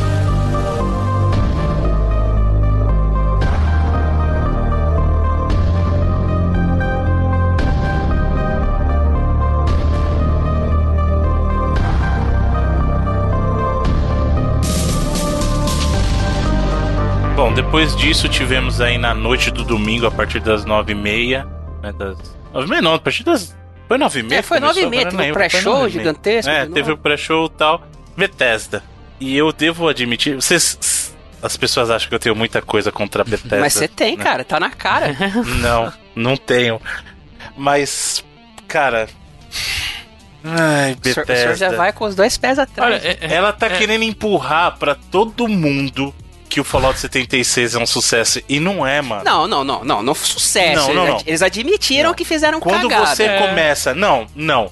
É assim, quando você quer pedir desculpa, você fala assim, desculpa. Quando você quer pedir perdão, você pede perdão. Você não pede desculpa se eu te ofendi. Quando você fala se eu te ofendi, você já não tá pedindo mais desculpa. Não, o Todd Howard E se falou você a, gente, a, gente, Não. a gente recebeu críticas aí, foram bem merecidas, cara. Não, quando você tem que pedir. Sua desculpa tem que terminar assim, ó. Me desculpa. Ponto. Se você fala assim, desculpa, mas. Porque o que ele fez foi assim: primeiro, vai, vamos, vamos desde o começo. A Bethesda, nessa aqui, mais do que nas outras, porque ela já tinha essa moda de fazer videozinho. Aliás, Bethesda e Ubisoft. E Ubisoft vivem de videozinho, né? Pra falar que tá todo mundo feliz. Bethesda mostrando que todo mundo que trabalha lá é feliz Porra, e mas foi fazendo super legal, vídeo. cara, fazer o Não. vídeo com a galera. Hum, Não, a, gente eu sempre, acho que... a gente sempre fala de, de, de dar o foco no, no Mas humano, aí é que no- tá. E fizeram Quando um você, vídeo. eu, eu, particularmente, eu acho que quando você faz isso realmente pra mostrar que assim, o público ou o desenvolvedor merece o spotlight é uma coisa. Na minha opinião, o que a Bethesda fez foi pra rebater a crítica que ela veio recebendo pesada desde o lançamento do Fallout. Ela falou assim: "Não, o público continua com a gente, os devs amam trabalhar aqui". E muita Pra gente mim que tava naqueles isso. videozinhos foi falar no pau. Teve a- aquela menina lá da Tango, que a mina parece tipo um. um- um- como é que chama? Um anime live action. Não, a mina do Tango foi o show à parte. Pra mim ela foi a melhor parte, inclusive, da que é, conferência. inclusive, ali. no, no, não traduz em nada o tipo de, de trabalho que ela tem, sacou? é totalmente dark, assim. É, assim, é, sei lá. é, eu tinha aquele sentimento antes de ver a conferência, tipo, pô, acho que eles não precisam fazer uma conferência esse ano. E eu depois de continuei ver- achando depois. É, não, não é que, não, vou- não é que foi ruim, não foi ruim, foi boa até, acho que foi bacana. Mas, Mas, precisava. precisava, é. Acho que a grande maioria do tempo foi gasto com anúncios para comunidades específicas, né? É, pro Fallout 76, que talvez seja o jogo que eles precisam mais extrapolar para fora da comunidade específica para falar, ó, nós estamos trabalhando aqui ainda, e não esquece não, mas é, muita coisa foi o Elder Scrolls Online, DLC do Raid 2, é, que mais teve o é, teve o Elder Scrolls Blades lá, que tá até em. Acho que tá rolando um beta no, no celular, que foi anunciado pro Switch também, Foi né? anunciado pro Switch, free to play. É. O outro, o Elder Scrolls Legends e tal, muita coisa de jogo que já saiu, então você tem, é como eu falei, anúncios para comunidades específicas, né? E aí quando você tem questão de. E, e essas comunidades muitas vezes vão prestar atenção em você, não importa quanto você fizer o evento, né? Então é. Tudo bem que você quer expandir essas comunidades, mas. Sei lá, pra, Quando- pra muita gente vai parecer mais é, chatice do que qualquer outra coisa.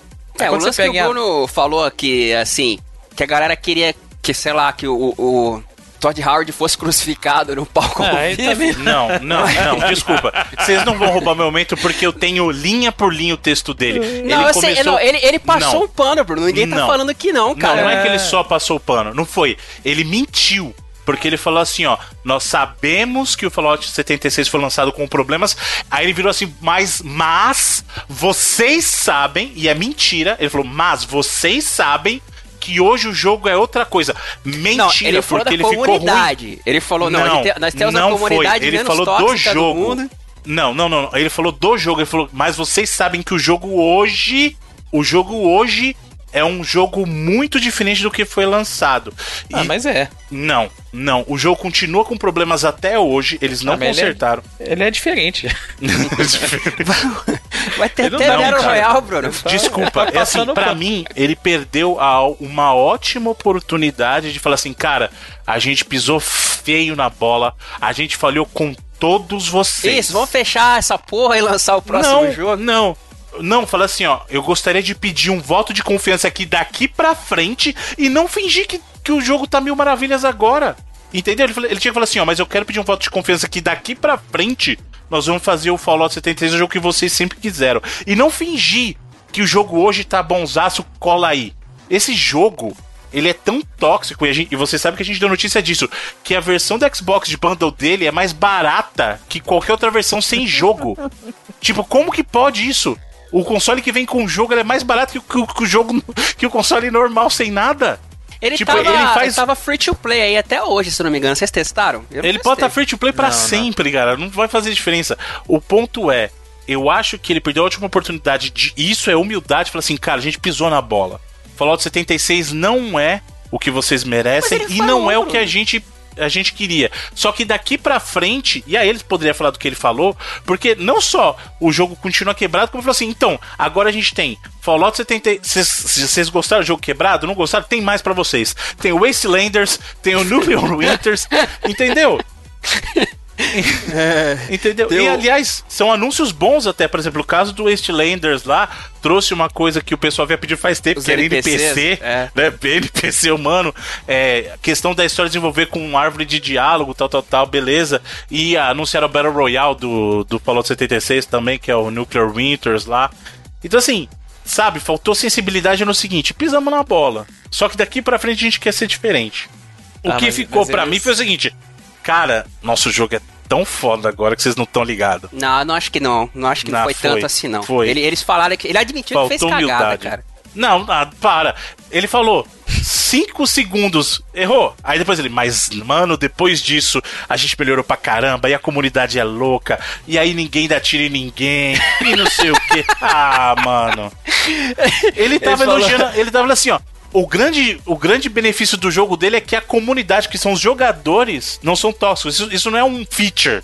Isso não é um feature do seu jogo, cara. Não foi é você o jogo pós-apocalíptico onde as pessoas tratam bem umas às outras. Ah, eu tenho esperança na humanidade. Ah, vai tomar banho, mano. Sério, sério. Faltou humildade. Mas beleza. Olha, mas eles, essa semana, vou ter que falar que eles finalmente mandaram as bolsas lá, as, as, as bolsas de couro? As que bolsas de deveriam ter pano. ido originalmente, De né? pano, né? Finalmente É. ele. É, então. De lona. De parabéns lona. aí. É, Todd Howard pagando todos os seus pecados já, inclusive, É. tá liberado. Mas é. então, é. Muita coisa foi isso, né? É, anúncios de jogos que já saíram. E aí, quando você pega anúncios novos, acho que foram três só. Foi o Commander King, que eu acho que não é ninguém. Que é o. É os filhos é o do Commander King, né? É, que, que eu acho que não é o que ninguém queria dessa propriedade. né? Exatamente, cara. O Commander King ele tem uma história bacana é, de plataforma tal. da- no- nos, jo nos jogos de plataforma ele tem uma história bacana Sim. de. É, é aquela, de pre- aquela parada do John Romero e do John Carmack, que quando ele- eles fizeram, quando o John Carmack, o mago da realidade lá, conseguiu fazer o esquema de scroll no PC, que não existia, Uhum. e eles fez uma versão de Mario 3. Eles se propuseram a fazer um Mario 3 pra PC, a Nintendo não quis, eles fizeram o Commander King. E aí que tá. Quando você pensa em Commander King, você fala assim, porra, poderia ser um Commander King sem problema nenhum, mas que fosse um jogo de plataforma. Aí, quem foi que. Eu não sei que na cabeça de quem que tava que. Que tal um jogo de celular do Commander King? Eu fiquei com muita dó da mulher lá, eu nem lembro o nome dela, porque quando a leitor falou assim: olha, quem nunca quis jogar o seu desenho animado favorito lá, que que ele tem aquela a, fa- a faixa de desenho nos Estados Unidos lá do Saturday Morning Cartoon, né? Seu sonho sempre foi.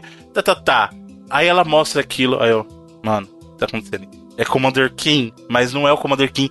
Cara, não, não dá. É um, é um desperdício da memória de um jogo.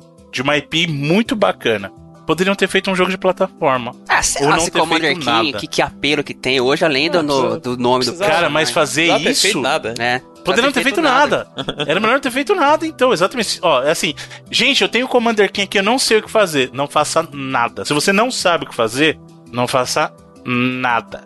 Só que também não sejamos injustos, porque teve coisa boa assim nessa conferência da Bethesda.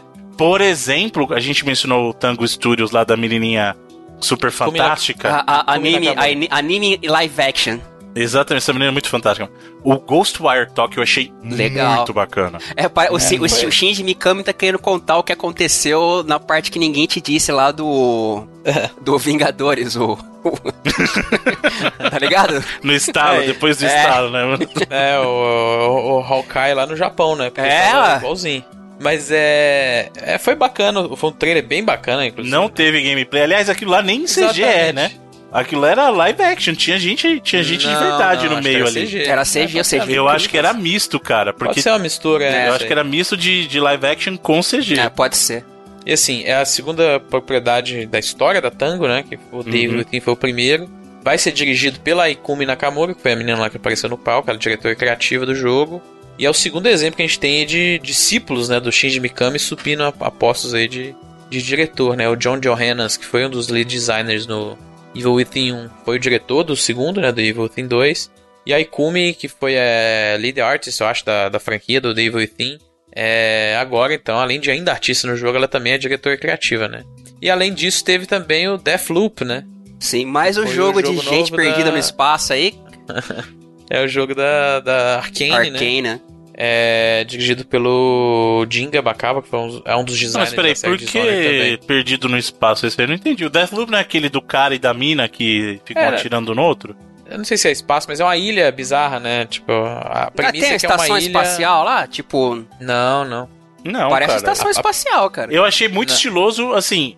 Primeiro que também não tem 70, gameplay né? de nada, é 60. mais CG, mas é um visual muito shaft, sabe? Achei muito legal. É. Isso eu achei muito Sim, legal. parece bem legal o jogo. Chega o cara pulando com. É, a ideia é que você tem... é- é- a premissa parece uma mistura meio do próprio Dishonored com até o Hitman, né? E o personagem Tem- parece o Idris Elba até. Idris Elba, é, parece mesmo. É, a ideia é que acho que você tem essa ilha aí onde você... Que é, é como se fosse um videogame mesmo. a- As pessoas sabem disso, que você morre, você volta e aí você fica nesse death loop, né? Então você tem esses dois protagonistas aí Sim, eles, eles começam a repetir a parada no trailer, que é É. Assim, é, os dois jogos, eu tô intrigado pela premissa e baseado no background de ambos, assim, é, dos estúdios, das pessoas envolvidas, eu com certeza vou jogar, assim, vou, vou me interessar mais, mas, pô, foram os dois trailers de CG só também, sem nada de gameplay. Eu fiquei pensando, pô, se eles esperam um ano, não tem conferência esse ano e trazem esses jogos. Pode ser com esse mesmo trailer de, de CG, só que com o gameplay junto, sabe? Acho que seria um anúncio tão mais forte. assim. Seria muito mais legal, né, cara? É, a parada que foi excepcional mesmo, é, no final foi o Doom Eternal, né? Que foi uma das É, melhores é. partes da E3 como um todo, assim, né? sempre. E né, foi um cara? dos poucos showcases longos de gameplay que a gente teve, né? É, e foi muito bom, cara. Foi, putz, é, subiu muito, assim, no meu conceito de jogos mais aguardados pro final do ano e recebeu a data de 22 de novembro, eu acho, né? Muito bacana, sim. Realmente foi ponto alto. E Mas é aquela- ia aquele falar. serviço que eles apresentaram Não, peraí, do... qual que é dia 22 aí, desculpa? O Doom Eternal, 22 ou 25, um negócio assim, de novembro. Acho que... é, Agora eu não lembro também. Acho que é dia 22. confirmo. 22 de aqui, né? novembro. É 22 mesmo. Não, mas eu- o senhor tá esquecendo um, até, até achei que o senhor ia falar também. O senhor não vai falar do Wolfenstein Youngblood? Logo, o senhor que é fã de Ah, foi, foi Wolfenstein? bacana. É, né? mas Foi esse, esse já, tá- gente já É, tá. o, jogo, o jogo vai sair mês É, que vem, já né? Tá, já nem tá aí, já, né? Mas eu não sabia da questão do co-op. Eu só quero, Não, a gente, favor, falou, a gente falou do programa, Bruno. Como assim? tela dividida? Ele foi, ele foi anunciado ano passado assim já. Quando teve os trailers, que eram as duas irmãs lá, as filhas do. Mas tela dividida? É, Alguém cara. falou em tela dividida? Tinha eu no- fiquei co-op de campanha, mas eu não vi nenhum lugar falando que era tela dividida, cara. Eu, pelo menos, não me lembro. Pode ser que tenha Ele é tela dividida? Na verdade, agora eu nem sabia. Nem Então, eu tô, é por isso que eu estou perguntando. Que ele tinha co-op de campanha, tudo bem, mas é justamente minha pergunta um- é. um Buddy Pass aí se você comprar a versão mais cara, né? Pra deixar um amigo pra jogar sem, sem custo adicional, não, né? Porque você pagou mais caro mesmo. acho que a versão normal é 30 dólares, essa versão com o Buddy Pass acho que é 40. Sei, eu preciso confirmar se tem tela dividida. Eu preciso que alguém Não, é, confirme é tela pra mim. dividida ou eles só fizeram aquele efeitinho no, no trailer só? Não, é a campanha do co-op, e aí no trailer ele só mostra assim, olha o que acontece de um lado e acontece do outro também. Não é. Eu, durante o trailer, eles não mostram Não, tela é tela, faz tela efeito. dividida, eu na sua casa e você na minha. Então, não, aí não é tela dividida. é isso que eu quero. Eu preciso que alguém. Aliás, você, você na sua casa e eu na minha, né? Pra que É. complicar? Eu, eu só preciso que alguém me confirme que tem copa de tela dividida só, mas eu achei muito bacana a ideia. Que, que para quem não sabe, isso aí se passa. Acho que nos, anos, 80. né? é, é as filhas do Blaskovic São as lá. filhas do BJ. É. É. E aí elas têm que resgatar o pai delas. Eu achei Eu que legal. não tem, eu tô achando que não tem é, é, tela dividida não, hein? Eu gostaria que tivesse, por isso eu tô falando, alguém precisa confirmar pra mim. Multiplayer co-ops online only, direto do Twitter. Então do já era. Minha compra está condicionada a ver a tela repartida ao meio. Co-op online only. E, não é, e ele, não é co-op onde você pode jogar com AI também, do, do computador, né? Que a gente gosta de falar. É, é a Sheva, a famosa Sheva. Ah, e também os senhores estão esquecendo que a Bethesda não perdeu a chance de anunciar o serviço de streaming dela, que é o Orion, que na Ah. verdade, Parece interessante, hein, velho? É tipo a tecnologia é, é pra acelerar a parada. então, é- eu acho que é muito mais uma tecnologia do que uma- um serviço de streaming em si, até É, porque ele vai pareceu rodar embaixo do Stadia, né? É, Eles parece até- muito mais uma ferramenta para developers do que algo que a gente, como consumidor, estaria interessado. Porque eles até falaram que ah, funciona com qualquer engine, você pode fazer uso dela de diversas maneiras, em diversas plataformas, então tá parecendo muito mais um, um serviço assim de back-end até, ou até de integração, do que uma plataforma de streaming em si, né? É, abriram testes lá pra beta com o Doom até. Eu me inscrevi, não me mandaram nada até agora, mas. É, sei lá, eu fiquei com a impressão de que poderiam ter deixado, por exemplo, a própria parada do Doom pra QuakeCon, que é daqui a 5 semanas, ter guardado aí tanto o Deathloop quanto o Ghostwire Tokyo pro ano que vem, já com gameplay. Eles não falaram nada de plataforma, provavelmente esses dois jogos vão sair pra próxima geração. Pode ser que seja cross-gen, né? Uhum. Foi o caso até do Wolfenstein, do New Order e do Evil Within 1. Uhum. Foram cross-gen, então, é, sei lá, é... Como eu falei, não é que foi ruim, foi, foi até bacana, Ah, teve eu- coisas Eu, eu bacanas. vou ser bem sincero com vocês, cara. Eu acho que esse ano pode ser que o conteúdo, pra, pra mim pessoalmente, não tenha agradado. Mas eu achei todas as conferências boas, assim. É, eu, eu também não tenho nenhuma que eu diria que É, foi ruim. foi chata, que você fala, caraca, acaba Não. logo que eu não aguento mais. Tipo a PC Gaming Show lá de 2015, ou a... Não teve, não, não teve também nenhuma que foi excepcional, assim. Sim, mim, não, é, mas- ver, mas... Na questão de conferência, de transmissão, eu achei todas legais. As câmeras estão todas bem, bem O legais. ritmo assim. tava bem melhor É, que tava bem anteriores, bom, é. Mas sei lá, eu acho que eles podiam ter guardado conteúdo aí pra, Uhum. pro ano que vem. Mas como eu falei, como a gente falou, não foi ruim, foi uma, uma hora e pouquinho ali de entretenimento bacana. Eu concordo com o Edu, gostei de ver os vídeos lá da galera Eu também, eu achei super legal, cara. Eu não, não disse que eu achei ruim, eu só achei forçado. Eu achei não, que já- mas- jamais, eu achei super bacana. Eu achei que tava muito assim. Olha como a gente é amado pela Eu comunidade. acho que do, isso o que do ano estão passado ouvindo. ficou meio forçado em comparação com o desse ano. Eu acho que o desse ano tá bem mais natural, assim. Os caras pegou uns momentos aleatórios e tal. Eu achei, achei legal, botou a galera pra falar. Eu achei, achei bacana dar o foco nas pessoas, assim, Isso cara. aí pra mim é tática de. Como é que chama lá o pessoal de, de É- damage control? Heart, heartwarming. Até. Não, não, não, não. Que Heartworm? Tem um profissional que cuida disso, não é damage control que chama. Os maluquinhos lá de. Que, que Pu- evita. as- É, damage- é, É damage control, mas tem um outro nome que eles falam. É o cara que trabalhou no caso do Neymar, trabalhou no caso lá dos maluquinhos que que pega um tweet antigo, eu esqueci é, o nome. Crisis Control mesmo, não? Um negócio assim. Sei lá.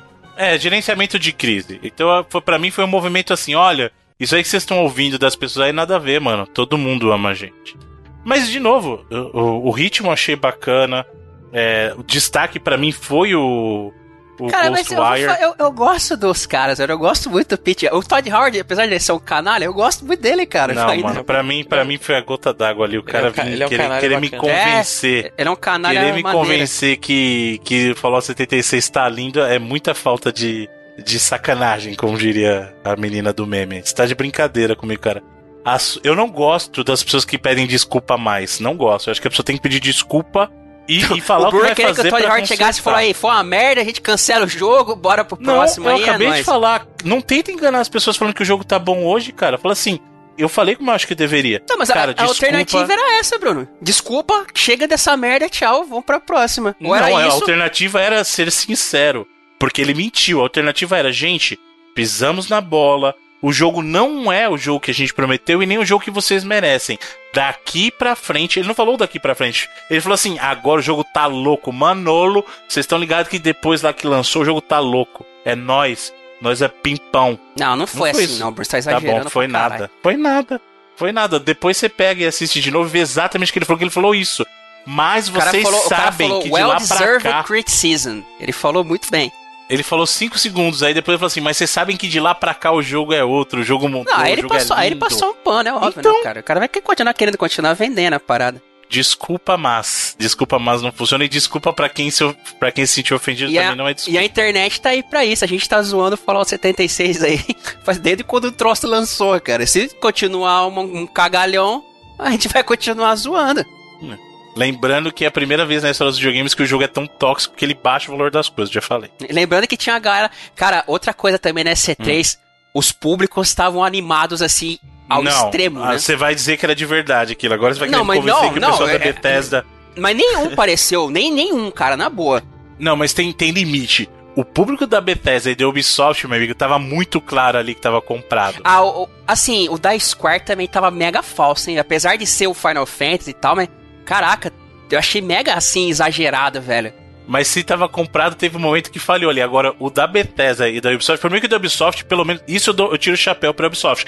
Porque você via que a primeira, assim, as primeiras fileiras inteiras eram gente com a camiseta da Ubisoft. Então você fala assim, é funcionário, tá vibrando porque tem que ganhar o dinheiro dele, que senão ele vai ser demitido. Vestia a camisa, literalmente. Eles nem, o da Ubisoft, eles nem tentaram disfarçar. A- a- acho que as primeiras 5, 10 fileiras ali era tudo funcionário e, gente, vamos aplaudir. Porque já sabe, né? Agora, pra mim, de verdade, o da Bethesda e do Ubisoft tava muito vergonha alheia, mano. Porque, tipo, não tem as coisas que, que era pra aplaudir, mano. Você sabe que não tem pra aplaudir, assim. Uns anúncios que você fala, mano, sério, sério mesmo. Commander King foi. Se bem que o do Commander King na Bethesda foi um que falhou. O pessoal esqueceu. Se você pegar o momento do Nem- Commander King, o pessoal esqueceu. Nem os. Nem os caras comprados, tiveram, mas tá. Eu acho Já que essas "Gente, duas Desculpa, foram. gente, mas eu tenho princípios. Mas no geral tinha, tinha muito momento vergonha alheia na plateia de assim, praticamente todas as conferências. é, eu achei meio muito- essa parada aí. Tinha umas vibrações assim, falando, mano. Se bem que tem público também, né? Já há um- há uns tempos e tal, mas. Tem, mas, de novo, essa tática deles foi justamente pra evitar momento de silêncio, cara. Então, já tem um tempo, e não é de tem, agora tem o, que tem toda... o Liminha lá no meio da galera. Exato, mas tem um tempo já que toda conferência grande eles botam é, funcionário mesmo. Pra se tiver algum momento de silêncio constrangedor, os caras faz um barulho aí, gente. Pelo amor de Deus, não vai me deixar aqui sozinho aqui. Entendeu? Pra evitar o, o momento lá, como é que foi aquele lá do cara. O, o Peggle Tio? Que o cara só o cara sozinho, assim, é falou famoso. lá.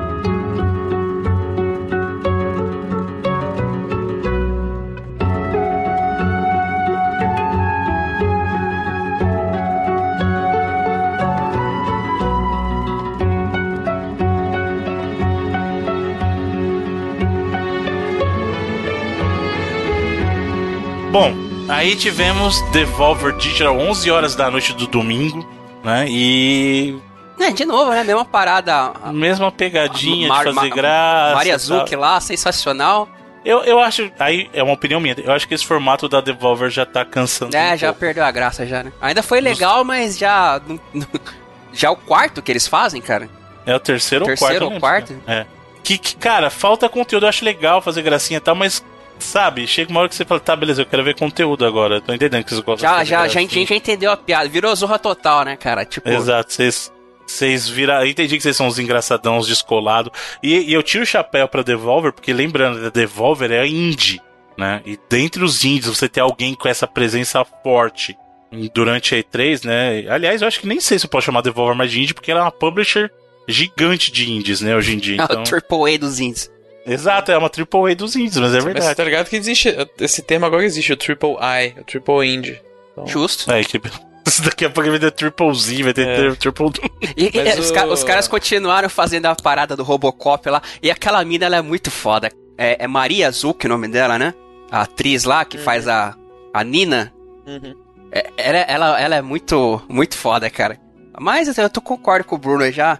Apesar deles terem é, rehomenageado o Robocop aí, acho que a piada já passou do. Mas o jogo em si que apareceu lá, o Carrion, é bem bacana, hein? Sim. É o que Você joga com o monstrão lá, um blobzão lá, matando geral. Achei bem da hora. Sim, sim. L- lembra até o. Ah, não, melhor não falar. É, melhor não. Sei, sei, sei do que que lembra. Vocês sabem do que eu tô falando. Sim, sim. Sim. Mas também é um jogo que acho que já, já tinha sido anunciado também, não sei se foi. Mas por você, como o Bruno falou, você ter na. É, botar na, na frente da galera com maior destaque por conta de ser 3 aí é bacana. É, e a zoeira que eles fazem com a própria indústria, né, cara? Sim. Tipo, eles fizeram aqueles có- cópias de jogos lá do, e eles lançaram aquela porra no Steam mesmo. É, A- o Devolver jogo de Bootleg. É, o jogo de piada lá, acho que tava 10 reais, se eu não me engano. É, acho que era, acho que era esses 5 dólares também, é o... Como é que é? O Hotline Milwaukee. É, isso. Muito. É Devolver Bootleg, né? É, mostraram também lá o DLC do, do The Messenger, mostraram É que o já tinha aparecido Panic já. lá, que já tinha saído Sim, sim. também. Então... E é que tá também, o caso da Devolver, muito do que a gente viu era coisa que a gente já sabia também, né? Então, É, acho que ficou mais novidade maior pela foi piada de novo, o, o ficou pela Carrion. piada, né? né? Mais alguma coisa da Devolver? Acho que só isso mesmo. PC Gaming Show, essa aí eu vou admitir que eu nem vi. Ah, Você a gente, a gente conhece seu caráter, Bruno Carvalho. Não, mas os outros anos eu assisti. Agora esse ano te foi que que duas Mentira. da tarde. Menininha falando mentira do 99 vídeos aí. Ué, eu assisti sim, senhor. Tanto que eu sofri muito, mas. Mentiroso. Aliás, tá vendo? Eu assisti os dois primeiros, e aí acho que ano passado eu não assisti, esse ano também não. Aí, aí, 50... tá vendo? Desculpa a mais. Olha o Todd Howard Eu tô aí. com... Não, senhor, eu tô com 50% de aproveitamento. É. Eu não vou pedir desculpa mais, eu não assisti porque é chato pra caramba mesmo. Aí. As duas, as duas últimas foram as melhores. Exato. É, não Então. vi, não gostei. Aí. Não, mas eu não tô falando que eu não gostei, eu só tô falando que eu não vi. Eu não É, tô você acabou de criticando. falar que é chato pra caralho aí, ô. Eu, eu- peraí, eu falei as duas que eu assisti. Hum. Meu aproveitamento é de 50%. As duas que eu assisti, não gostei. Não, a primeira foi Vocês suportável. estão dizendo. Não, então a primeira foi A, tortura. a tortura. segunda melhorou bastante, as duas últimas aí foram legais, assim. Foram... Aí, bacana. Mas então, eu, falar, eu, não, que eu- não consigo lembrar de muita coisa da, É, de jogos, destaques, mesmo. assim, jogos teve. Não teve lá. Teve Shenmue, mostraram coisa do Shenmue, inclusive polêmica do Shenmue 3, Uhum. que anunciou exclusividade lá pro. Epic Game Store. Pra né? Epic Game Store. Acho, E aí acho- o pessoal que foi backer do projeto ficou em polvorosa, meu amigo, a ponto de o pessoal ter que se pronunciar. O, eu recebi, eu sou backer do projeto, eles mandaram um e-mail pros backers falando, gente, é, a gente sabe do que tá acontecendo. No momento a gente tá durante a E3, a gente não pode responder todo mundo agora, mas pode ter certeza que a gente vai fazer algo que a gente não vai deixar vocês na mão. Mas, querido, isso aí já foi, cara. Porque durante a campanha eles anunciaram e deixaram muito claro que ia sair pra Steam pra galera de PC, cara. É. É. Então, como que eles vão fazer isso agora? Porque É, aí é um caso que mudar, diferente. né? Não tem como. É, então, porque é um caso diferente. Porque a gente, eu até já questionei isso. Ah, é, ter jogo que anuncia uma exclusividade desde o início pra Epic Game Store é jogo limpo, beleza, porque os caras foram lá. Agora, esse caso do Shenmue foi um jogo que veio de crowdfunding e já estava na campanha qual seria a plataforma e agora você mudou no meio do jogo depois que você já pegou o dinheiro da galera. E a, gente, e- e- a gente já viu casos assim, só que os developers falaram, ah, beleza, a gente vai te dar um jeito, a gente vai lançar o jogo no Steam, entre aspas, né, só pra quem é backer, e aí vocês vão conseguir E isso jogar dá um, um código Ou pra É, quem limitado, já comprou, que aconteceu com vários jogos aí que. É, o Metro foi assim, eles É. honraram quem tinha comprado na Steam já e tal. Exato, o que eles podem fazer, só libera o jogo através das keys que eles produzem lá, então beleza. Mas eles vão ter que fazer alguma coisa, cara, porque isso fez muito, fez um barulho muito maior do que eles estavam esperando que fosse. E nesse caso, com razão, porque aí é diferente, como eu falei, a, as pessoas já haviam investido no jogo e já havia essa expectativa. Então, nesse caso, você está mudando o jogo é, durante a partida, né? Então é complicado. É, é, tipo, foi legal ter levado o Yu Suzuki na, no, no palco e tal. Embora eu acho que. Eu sei que é patrocinado pela PC Game Show, mas, velho, precisa fazer tudo vermelho o tempo inteiro, cara? Cansa. Sabe? Caraca, vamos dar, uma, vamos dar uma mesclada nessas cores aí, gente. Bota um vermelhinho aqui, outro ali.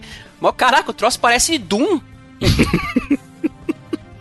Você assistiu, Felipe, a conferência? Eu vi, eu vi tudo. Achei de boa. Teve muita coisa do ano passado, né? É, teve.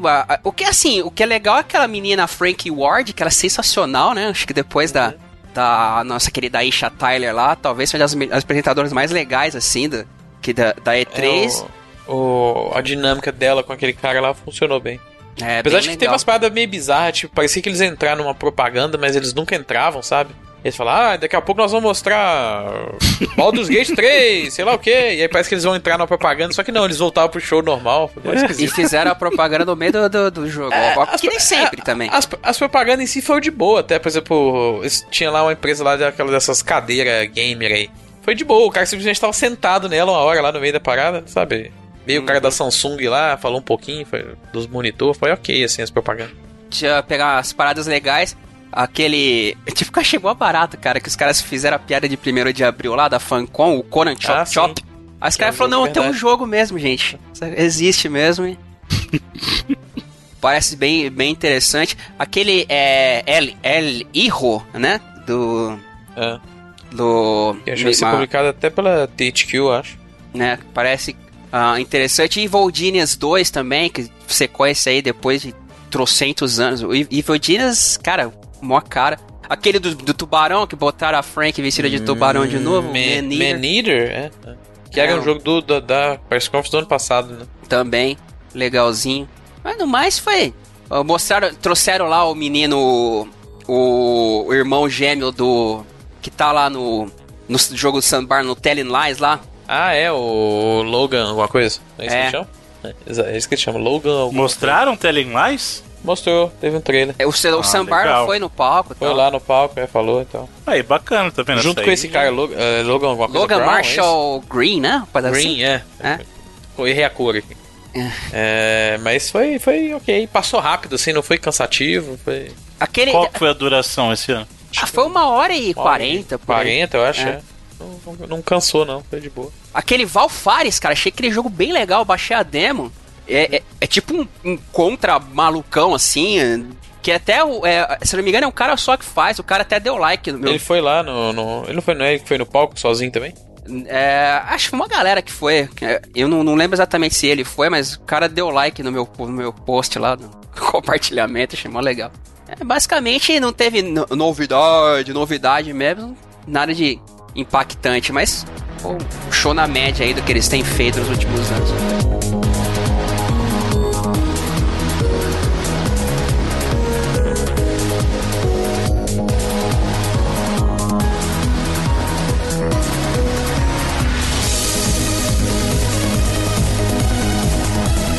Bem, depois disso tivemos a Ubisoft aí às 5 da tarde. Né? E começamos já com o Watch Dogs, né? Que eu acho que também foi um dos melhores showcases assim, de gameplay que a gente teve durante as conferências, assim, cara. Achei bem bacana a proposta do, do Legion lá e do jeito que ele é, vai Você não achou assim. que tinha muita coisa de ação? Eu tive essa impressão, cara. Ele focou muito em tiroteio é. para mim. Eu me, mais do que eu até tinha falado que eu queria, né, no passado. Mas é, sei lá, eu curti a ideia. É do jogo do Clint Hawking, né? Que é um cara que tá há anos e anos aí sem conseguir publicar alguma coisa. Ele foi diretor. O último jogo dele que ele foi diretor que saiu foi o Far Cry 2 na própria Ubi. Que é um jogo bastante sistêmico também, né? Então até dá pra entender por que, que ele tá aí na, no, no Watch Dogs. Mas ele ficou vários anos aí em outros estúdios.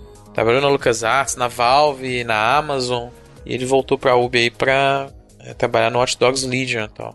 Mas eu curti, eu achei bacana essa ideia da, da legião, da resistência, assim. Então, Hum, gostei. E comecei a jogar o 2 recentemente agora, que eu tava parado aqui fazendo uma cara. Muito bom, gostando demais do 2. Eu gosto É, essa- do dois também. Esse lance aí que de pegar. Porque uma coisa que eu sempre gostava do 1, que eu sempre deixava curioso até, era tipo a, o trabalho do cara de ficar criando aqueles perfis pras pessoas, assim, tipo. Ah, Joãozinho, sei lá, rouba pão na padaria, sabe? A co- Uhum. Quando você vai perfilar a galera, Sim. qualquer um andando na rua, o 2 que, fa- que funciona com qualquer um, né? E esse aí, pelos que, que eles fizeram, você vai pegar qualquer um pra recrutar lá pro, pro Então, né? DeadSec Aí lá. é que tá. É, vamos então, ver, vamos ver, né? Então, o problema é esse. Durante a conferência eles falaram assim, anyone, ou seja, qualquer um. Porém, logo em seguida teve um post lá do PlayStation Block que falou assim, ó, almost, ou seja, quase todo mundo. Então, Talvez, sei lá, pode ser que esteja- incluindo os. Não tem que ser como você recrutar, por exemplo, os inimigos, sacou? Eu é, não se- sei, cara. Eu, eu acho que Mas sei esse lá, só- conceito só é você muito legal de no Como vai papel. funcionar, né? É meio difícil, né? Então, exatamente. Eu acho que assim, no papel é, muito, é tudo muito lindo. Mas do ponto de vista técnico, você se comprometer a um jogo a você poder recrutar qualquer NPC. No Man's Sky aí, né? É a promessa, exatamente, é a promessa do No Man's Sky é se repetindo. E entregar isso, cara, é algo muito ambicioso mesmo. Tá. Até porque é o seguinte. É, a- todo mundo que jogou um jogo de mundo aberto sabe que você começa a perceber padrão. Sim. Você começa a ver cara repetido, voz repetida. E segundo eles, eles estavam falando que cada um deles tem uma história, tem um background. Não, não não, aí já, já tá. né? Eu acho muito eu- difícil. Eu, acho que eles vão ter um range, assim, sacou? Tipo, mostrou lá a velhinha, sacou? Existem existe 50 pessoas no, em, em É, Londres. Exato. Eu acho que eles- Aí é possível. Londres é mó vazia, só tem 50 É pessoas o, caminhando na rua. aquele extermínio, sabe qual é? Aquele filme lá Ah. do... Sim, aí, aí sim. o que eles vão fazer é que, na verdade, tipo assim, eles vão botar sempre as mesmas 50 pessoas na área que você tá, né? Então se você tiver. você saiu de um bairro pro outro, você chegou no outro bairro de carro. A pessoa tá lá A também. mesma pessoa tá lá também. Mas eu acho que se bobear, eles vão fazer tipo um range. Tem tipo aquela velhinha lá, que eu acho que no, no trailer né, chamava Ellen, né? Uhum. Eles vão ter várias velhinhas, só que, tipo assim, elas vão ter uma coisinha diferente, assim, que talvez eles consigam fazer. A cor do chapéu, tipo. Não, até alguma característica física mesmo que eles consigam variar por. É, proceduralmente, né? É, por exemplo, tem Cor jogos... de pele, cor do cabelo. É, porque só se for assim, tem um gerador de tom de personagem voz, do Fallout é. lá e É. os NPCs vão proceduralmente Então, mas- geram um NPC e geram um stat, uns- os stats procedurais assim, porque é o único jeito Mas não vejo. só isso, é o que eu falei. E o caso do background? Aí, é, aí vai aquelas frases um? aleatórias, né? Tipo, um, um milhão e quinhentas frases, Mariazinha, É, é. tipo, acessa site Completa. pornô, sabe? É, mas... Que era aquelas paradas lá dos outros Watch Então, mas no próprio Hot Dogs que a gente vê, você vê que começa a repetir as coisas, né? Tipo, quando É, você, que as pessoas, você vai as fazer o pessoas hacking. têm comportamentos parecidos. Iguais. parecidos, É. né, Júlio? É, não sei, mas é, eu curti, eu gosto da, da série. É, eu acho que o 2. É, um é bacana, né, não é nada de outro mundo, mas é, é bacana. O 2 eu gostei bastante. É, o 2 eu gostei, tô E- gostando bastante. É, também tô gostando, também não terminei, então não posso falar que eu gostei Aí, passado. o 1 um eu vou falar pra real também, eu, eu dropei porque chegou a um ponto que enjoou, assim, mas o conceito é muito bom, velho. O ritmo do 1 é, é complicado. Eu gosto do 1, eu acho um jogo bom, bom. Mas chega Pronto, uma hora que você fala, ah, tá bom, jogo, já viu o que você tinha pra me oferecer aqui, vou ler o resto da então. história na Wikipedia, obrigado. É, ele- você tem que curtir ele, aí você para, aí você volta alguns meses depois, aí você. é, você precisa de um tempo, sabe? Você fala assim, vamos dar um tempo daqui a O, pouco. a o que eu acho da hora do 1 é que o Aiden, ele é tipo. Ele é tipo um super-herói, assim, né? Um vigilante na, na, na visão da população, assim, né? Aí do 2 pra frente já vira a parada mais do revolucionário mesmo, do, É, que é mais a parada do, do ha- hacker. do Legion aí também. É. E o jogo ganhou a data, né? 6 de março do ano que vem, então. Inclusive, essa primeira. Primeiros 4, 5 meses do, do ano que vem estão lotados já. Acho que depois disso foi logo o Mythic Quest lá, que não é um jogo, mas é um. Uma série de TV, né? Que já tinha até sido anunciado. É, naquele, num desses eventos da Apple aí, que a série vai ser exclusiva de, do serviço da Apple lá de, de, de streaming, né? E qualquer coisa também, né? Nada demais, bacaninha, mas Eu achei bem feinho até, na verdade. sei lá. É do, de um do- dos caras lá do Always Sunny em Filadélfia, né? Que é, Eu não entendi direito essa parte, porque assim. É, eu não entendi o porquê. Eu tava buscando o tempo todo a relação com a Ubisoft ali. a Ubisoft E- e- é uma das produtoras do, do- do- da série. só, tipo assim, ela é produtora da série, mas não vai e ter. A, e ela é, ela é a consultoria toda em relação a o mundo do desenvolvimento de jogos, que a série é isso, sobre isso, né? Sobre mas a gente vai ver algum conteúdo da Ubisoft? Não, isso, não? isso eu não sei, mas é. igual a, a Ubi tem, já tem tem um tempo uma parte de produção audiovisual, né? Que o próprio filme do Assassin's Creed foi. O do The Division, que também teve um anúncio. Porra, se Tom Clancy estivesse né? vivo, acho que os caras iam chamar no palco pra homenagear nessa conferência aí. Que, o que teve de Tom Clancy esse ano, tô de parabéns. É, mas é, a, a Ubi é uma das produtoras da série e foi a parte de consultoria toda da, de desenvolvimento de jogos que eles usaram foi veio da Ubi também. Ah, tá. Porque eu, eu realmente tava esperando em algum ponto aparecer alguma coisa da Yubi mais direta mesmo, né? É, não. Pra é, é, engraçadinho, deu pra perceber isso que eu falei. Pra mim ela é meio. Não sei, eu acho legal ter uma série sobre isso, mas eu não sei. o tom dela ficou meio. sei lá, fora. Pra... É. Mas vamos ver. Pode ser legal. Outra coisa que a gente teve também Symphony, Assassin's Creed Symphony no começo, foi bem legal. Ah, foi o começo, né? Ah, sim, aí foi bem no começo. A gente teve depois desse, como o Edu tava falando, depois desse Mythic Quest aí da série, uma sequência de uns três ou quatro jogos Tom Clancy aí mesmo, né? O próprio Breakpoint, acho que foi logo depois. E veio o John Burntown lá, que é o. Com, com o cachorro, hein, cara? Que simpatia, dele. hein, velho? Porra. Cara, mas eu não entendi. Ele é o vilão do jogo ou ele vai virar protagonista nesse? Ele, ele é o vilão. Então, os caras botam o cara mega assim. Você vê que ele fez o Shane lá no Walking Dead, mas o cara é mega carismático, assim, o, o é. John Bertal, cara. E os caras me botam o cachorro ainda, aí é. É, ba é bacana Mano, eu fiquei do... com medo, tadinho do cachorro, cara. O, ne o, negócio do cachorro é que não tem nada a ver com o jogo, né? É que ele é um cara que faz várias campanhas, assim, para mudar a percepção de pessoas em cima dos pitbulls, né? É... Uhum. Então ele, é, o estigma todo que tem em cima do cachorro ser violento e tal, ele é um cara que faz ele tem ONGs aí, participa de ONGs aí, para mudar essa percepção de serem cachorros amigáveis também, que na verdade tudo depende do dono. Sim, total. Do cachorro, tem um pitbull né? do lado da minha casa aqui que eu chamo ele de pitbull amigo, cara. Eu passo do lado, o bicho faz mó festa, que é mó, mó barato, eu adoro ele. Eu não consigo passar do lado dele sem fazer um carinho no bicho. Então, mas eu fiquei com dó dele porque é muita gente no lugar só. Às vezes o cachorro fica assustado, né, cara? É, com muita gente. Assim. Tranquilo até lá. Não, não, eu não tô falando que ele ia, de repente, ia virar Sai, pai. Não, Sai mordendo. Não. Eu tô falando que pra ele, ele, inclusive é isso que eu tô falando, ele poderia ter ficado assustado mesmo, sabe? Por uhum. tanta gente assim. É, mas ele, ele faz muito isso, né? Ele leva pros sets de filmagem dele todos, ele sempre leva cachorros que é pra criar é, realmente na, na cabeça das pessoas essa. quebrar, na verdade, o estigma, né? Uhum. Mas teve. Pra, pra contrariar todo mundo, teve lá o The Division e o, e o anúncio do, da série, né, da Netflix. É o filme, né, acho que é o The Division. É o filme, desculpa, né, a série. Jake Com o Jake Gyllenhaal e a Jessica, Chastain, né? Bom, aliás, bons protagonistas, Sim, né? Porra. Parabéns.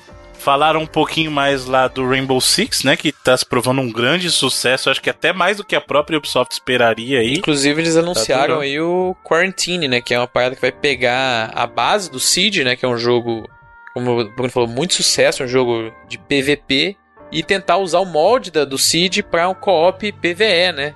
É uma, aparentemente uma ameaça parasita alienígena bizarra, aparentemente algo parecido com tipo um Left 4 Dead, assim. Você ter o co-op de três. É, Left 4 Dead são quatro, né? Mas é, ali no caso seria um co-op três jogadores, né? Você jogar contra computador. É, de novo, só teve aí a maldição dessa E3 que eu queria que tivesse mostrado mais, né? Principalmente gameplay, porque uhum. é um jogo que não tem uma data con concreta, mas tá prometido pro começo do ano que vem também, né? E não tivemos Sam Fisher, né, Na verdade, tivemos aquele joguinho de celular lá que eles mostraram. Não, mas você sabe muito bem. Que é outro Tom Clancy lá, Elite Squad, eu acho que chama, né? Que é, tipo, não, não, né, mano? Um jogo tático de celular. Sabe outra coisa legal que teve? Aquele Story Creator do Assassin's Creed Odyssey que eles ah, colocaram. Sim. Que é tipo um modo para você criar quests e tal. E eles colocam, vão colocar aquele modo museu história, lá, né? história, é. educacional também. Achei, achei legal. Igual teve no, no, Origins.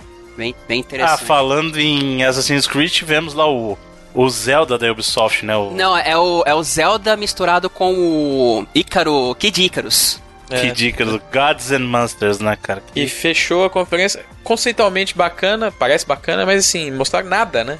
Além da... É você ter uma noção de, da direção de arte, inclusive eu achei bacaníssimo, acho que todo mundo, todo mundo aqui achou também, né? Uhum. Mas é bizarro, porque é um jogo que já recebeu data, né? Inclusive dos jogos da, da Ubisoft, é o jogo que vai mais sair mais cedo no ano que vem, 25 de fevereiro. E a gente não viu nenhum segundo de gameplay, cara. É bizarro demais pra mim. Você ter uma data finalizada, é, 25 de fevereiro. Ter Então, página próxima. de pre-order em todas as plataformas. Você já pode comprar esse jogo em qualquer plataforma: PC, PS4, Xbox One, Switch. E não tem nada de gameplay pra ver. É, Uhum. demais não se pedir para as pessoas comprarem um jogo que elas viram é, 30 segundos de CG e 3 fotos, que é o que eles liberaram, sabe? É muito absurdo pra mim. Pô, cara, e aquele Roller Champions lá? Eu É achei a ba- tentativa da Ubisoft de dar uma mordiscada no Rocket League? No Rocket Pô, League. achei, achei bacana. Eu achei hein? legal também, velho. Vai ser Vocês jogaram? play? Não. Não, ele tá no Alpha, tá disponível no PC. Acho É? que já acabou, na Então, eu verdade. baixei e não consegui jogar, cara. Eu achei muito Certo. ruim. Você espera lá e aí ele tenta. É aquela pegada de que você entra num lobby enquanto Ah, você tá. navega. Só que como não tem nada no jogo, a não ser a própria tela de, de início e, o- e você ficar lá, porque você não pode mexer. Ele tem as opções, mas fica tudo desabilitado porque tá em alfa ainda. Então é muito ruim, cara. Eu não consegui jogar nenhuma partida. Eu consegui jogar o tutorial, né? Que ele põe lá o tutorial pra você. E só que aí na hora de começar a partida mesmo. Aliás, põe o tutorial pra você assistir. né? E aí na hora de jogar eu não consegui, cara. Não encontrei ninguém. Não sei Pô, se é porque também por questão de tempo de resposta na rede e tal. Mas o que você jogou do, do, do, do- do tutorial lá, pareceu, funciona bem, assim? Eu vi uns Não, então, achei eu acho que eu- eu- o tutorial passa, mas você não joga efetivamente.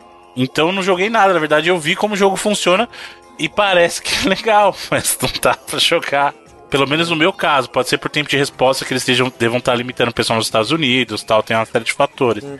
Mas eu entrei no lobby e eu acho que pelo menos eles poderiam falar, ó, no seu tempo de resposta não vai estar conduzente teu ping aí, nem tenta jogar, sabe? Mas ele deixa lá você no lobby esperando. É. Mas visualmente, assim, ele dá pra perceber que ele tem aquela, aquela vibe de, de Rocket League mesmo, tal. Ele tenta fazer, tem até uma, uma mecânica bacana que é assim, o gol é, vale mais pontos se você passar mais tempo com a bola. Se você der três voltas, vale cinco pontos, tal. Então ele vai aumentando o valor do gol por, por tempo de posse do seu time, sabe? Por voltas na, na quadra, assim, no, no circuito, né? Parece, parece ser interessante. Se vai pegar ou não, eu já não sei, porque ele parece ter algumas mecânicas um pouquinho mais complexas que o Rocket League, sabe? Então, questão de segurar, de dar tackle e tal. Que uma das vantagens do Rocket League é que, na verdade, ele é bem simples, né? Ele, ele é um jogo que você, Pra você dominar, ele exige um certo, assim, uma certa destreza, mas qualquer pessoa pode jogar. E as mecânicas dentro desse, desse Roller Champions, elas são um pouquinho mais complexas, usa bem mais botões e tal. Mas vamos ver. Vamos ver. Eu, eu queria ter jogado, na verdade. Então eu baixei, fiz a inscrição no beta aí, no alpha, na verdade, não consegui Uhum. jogar. E acho que a última coisa que a gente não comentou foi o próprio Play Plus, né? Que é o serviço deles. Sim. É basicamente Mais igual um. ao Origin É, o- Access. É, o EA, Premier, o né? EA Access lá, só que dá pra você jogar Assassin's Creed aí até não aguentar mais. E de novo, é mais um serviço que vai estar disponível dentro do próprio Stadia, né? Então assim, você pode assinar o Stadia É. e tem o, e o, e o Play E- Plus. Por É, enquanto se- só PC mesmo, né? Que 15 dólares beleza. mês. Assina o Stadia, dentro do Stadia você assina o. Exato. E, o- e Play Plus, o nome É. meio difícil de desenrolar. Até o, o o Jason Schreier falou como é que a, a indústria de AAA vai se sustentar desse jeito, se agora tudo que vai ter pra frente é serviço. É, ninguém mais vai querer pagar 60 dólares no, No- jogo, né? É. Pois é.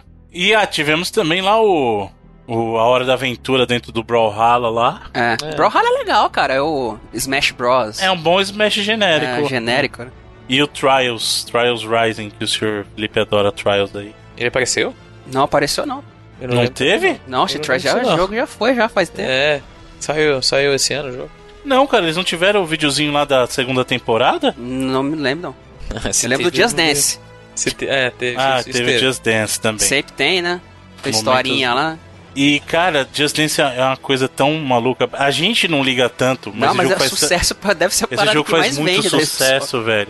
E outra coisa que chamou a atenção de muita gente é que ainda continua saindo pro Wii, cara. Ele vende muito no Wii.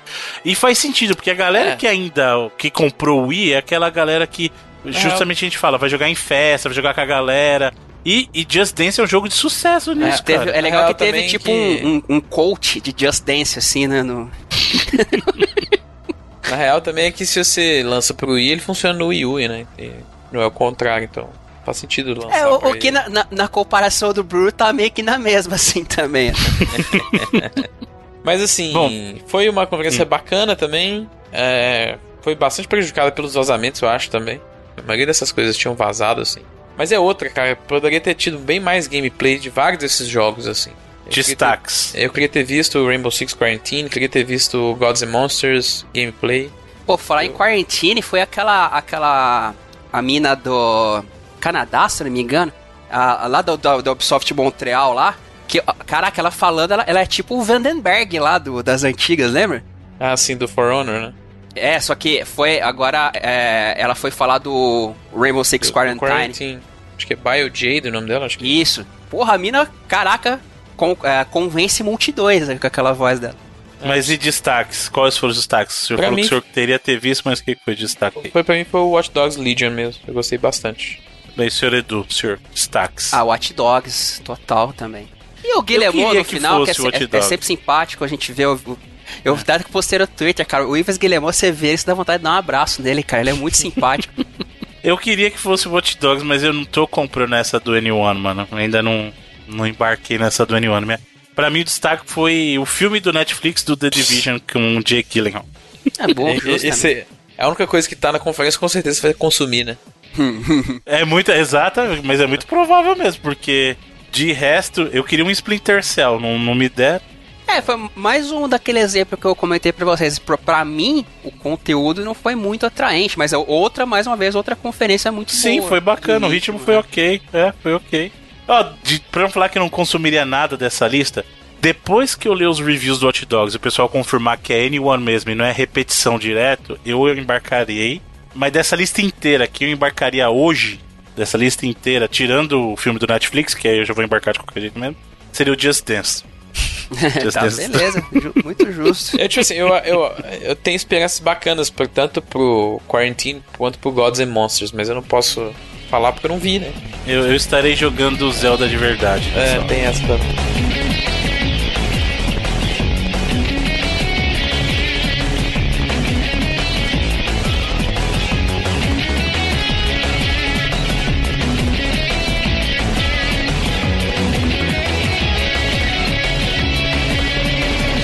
Muito bem.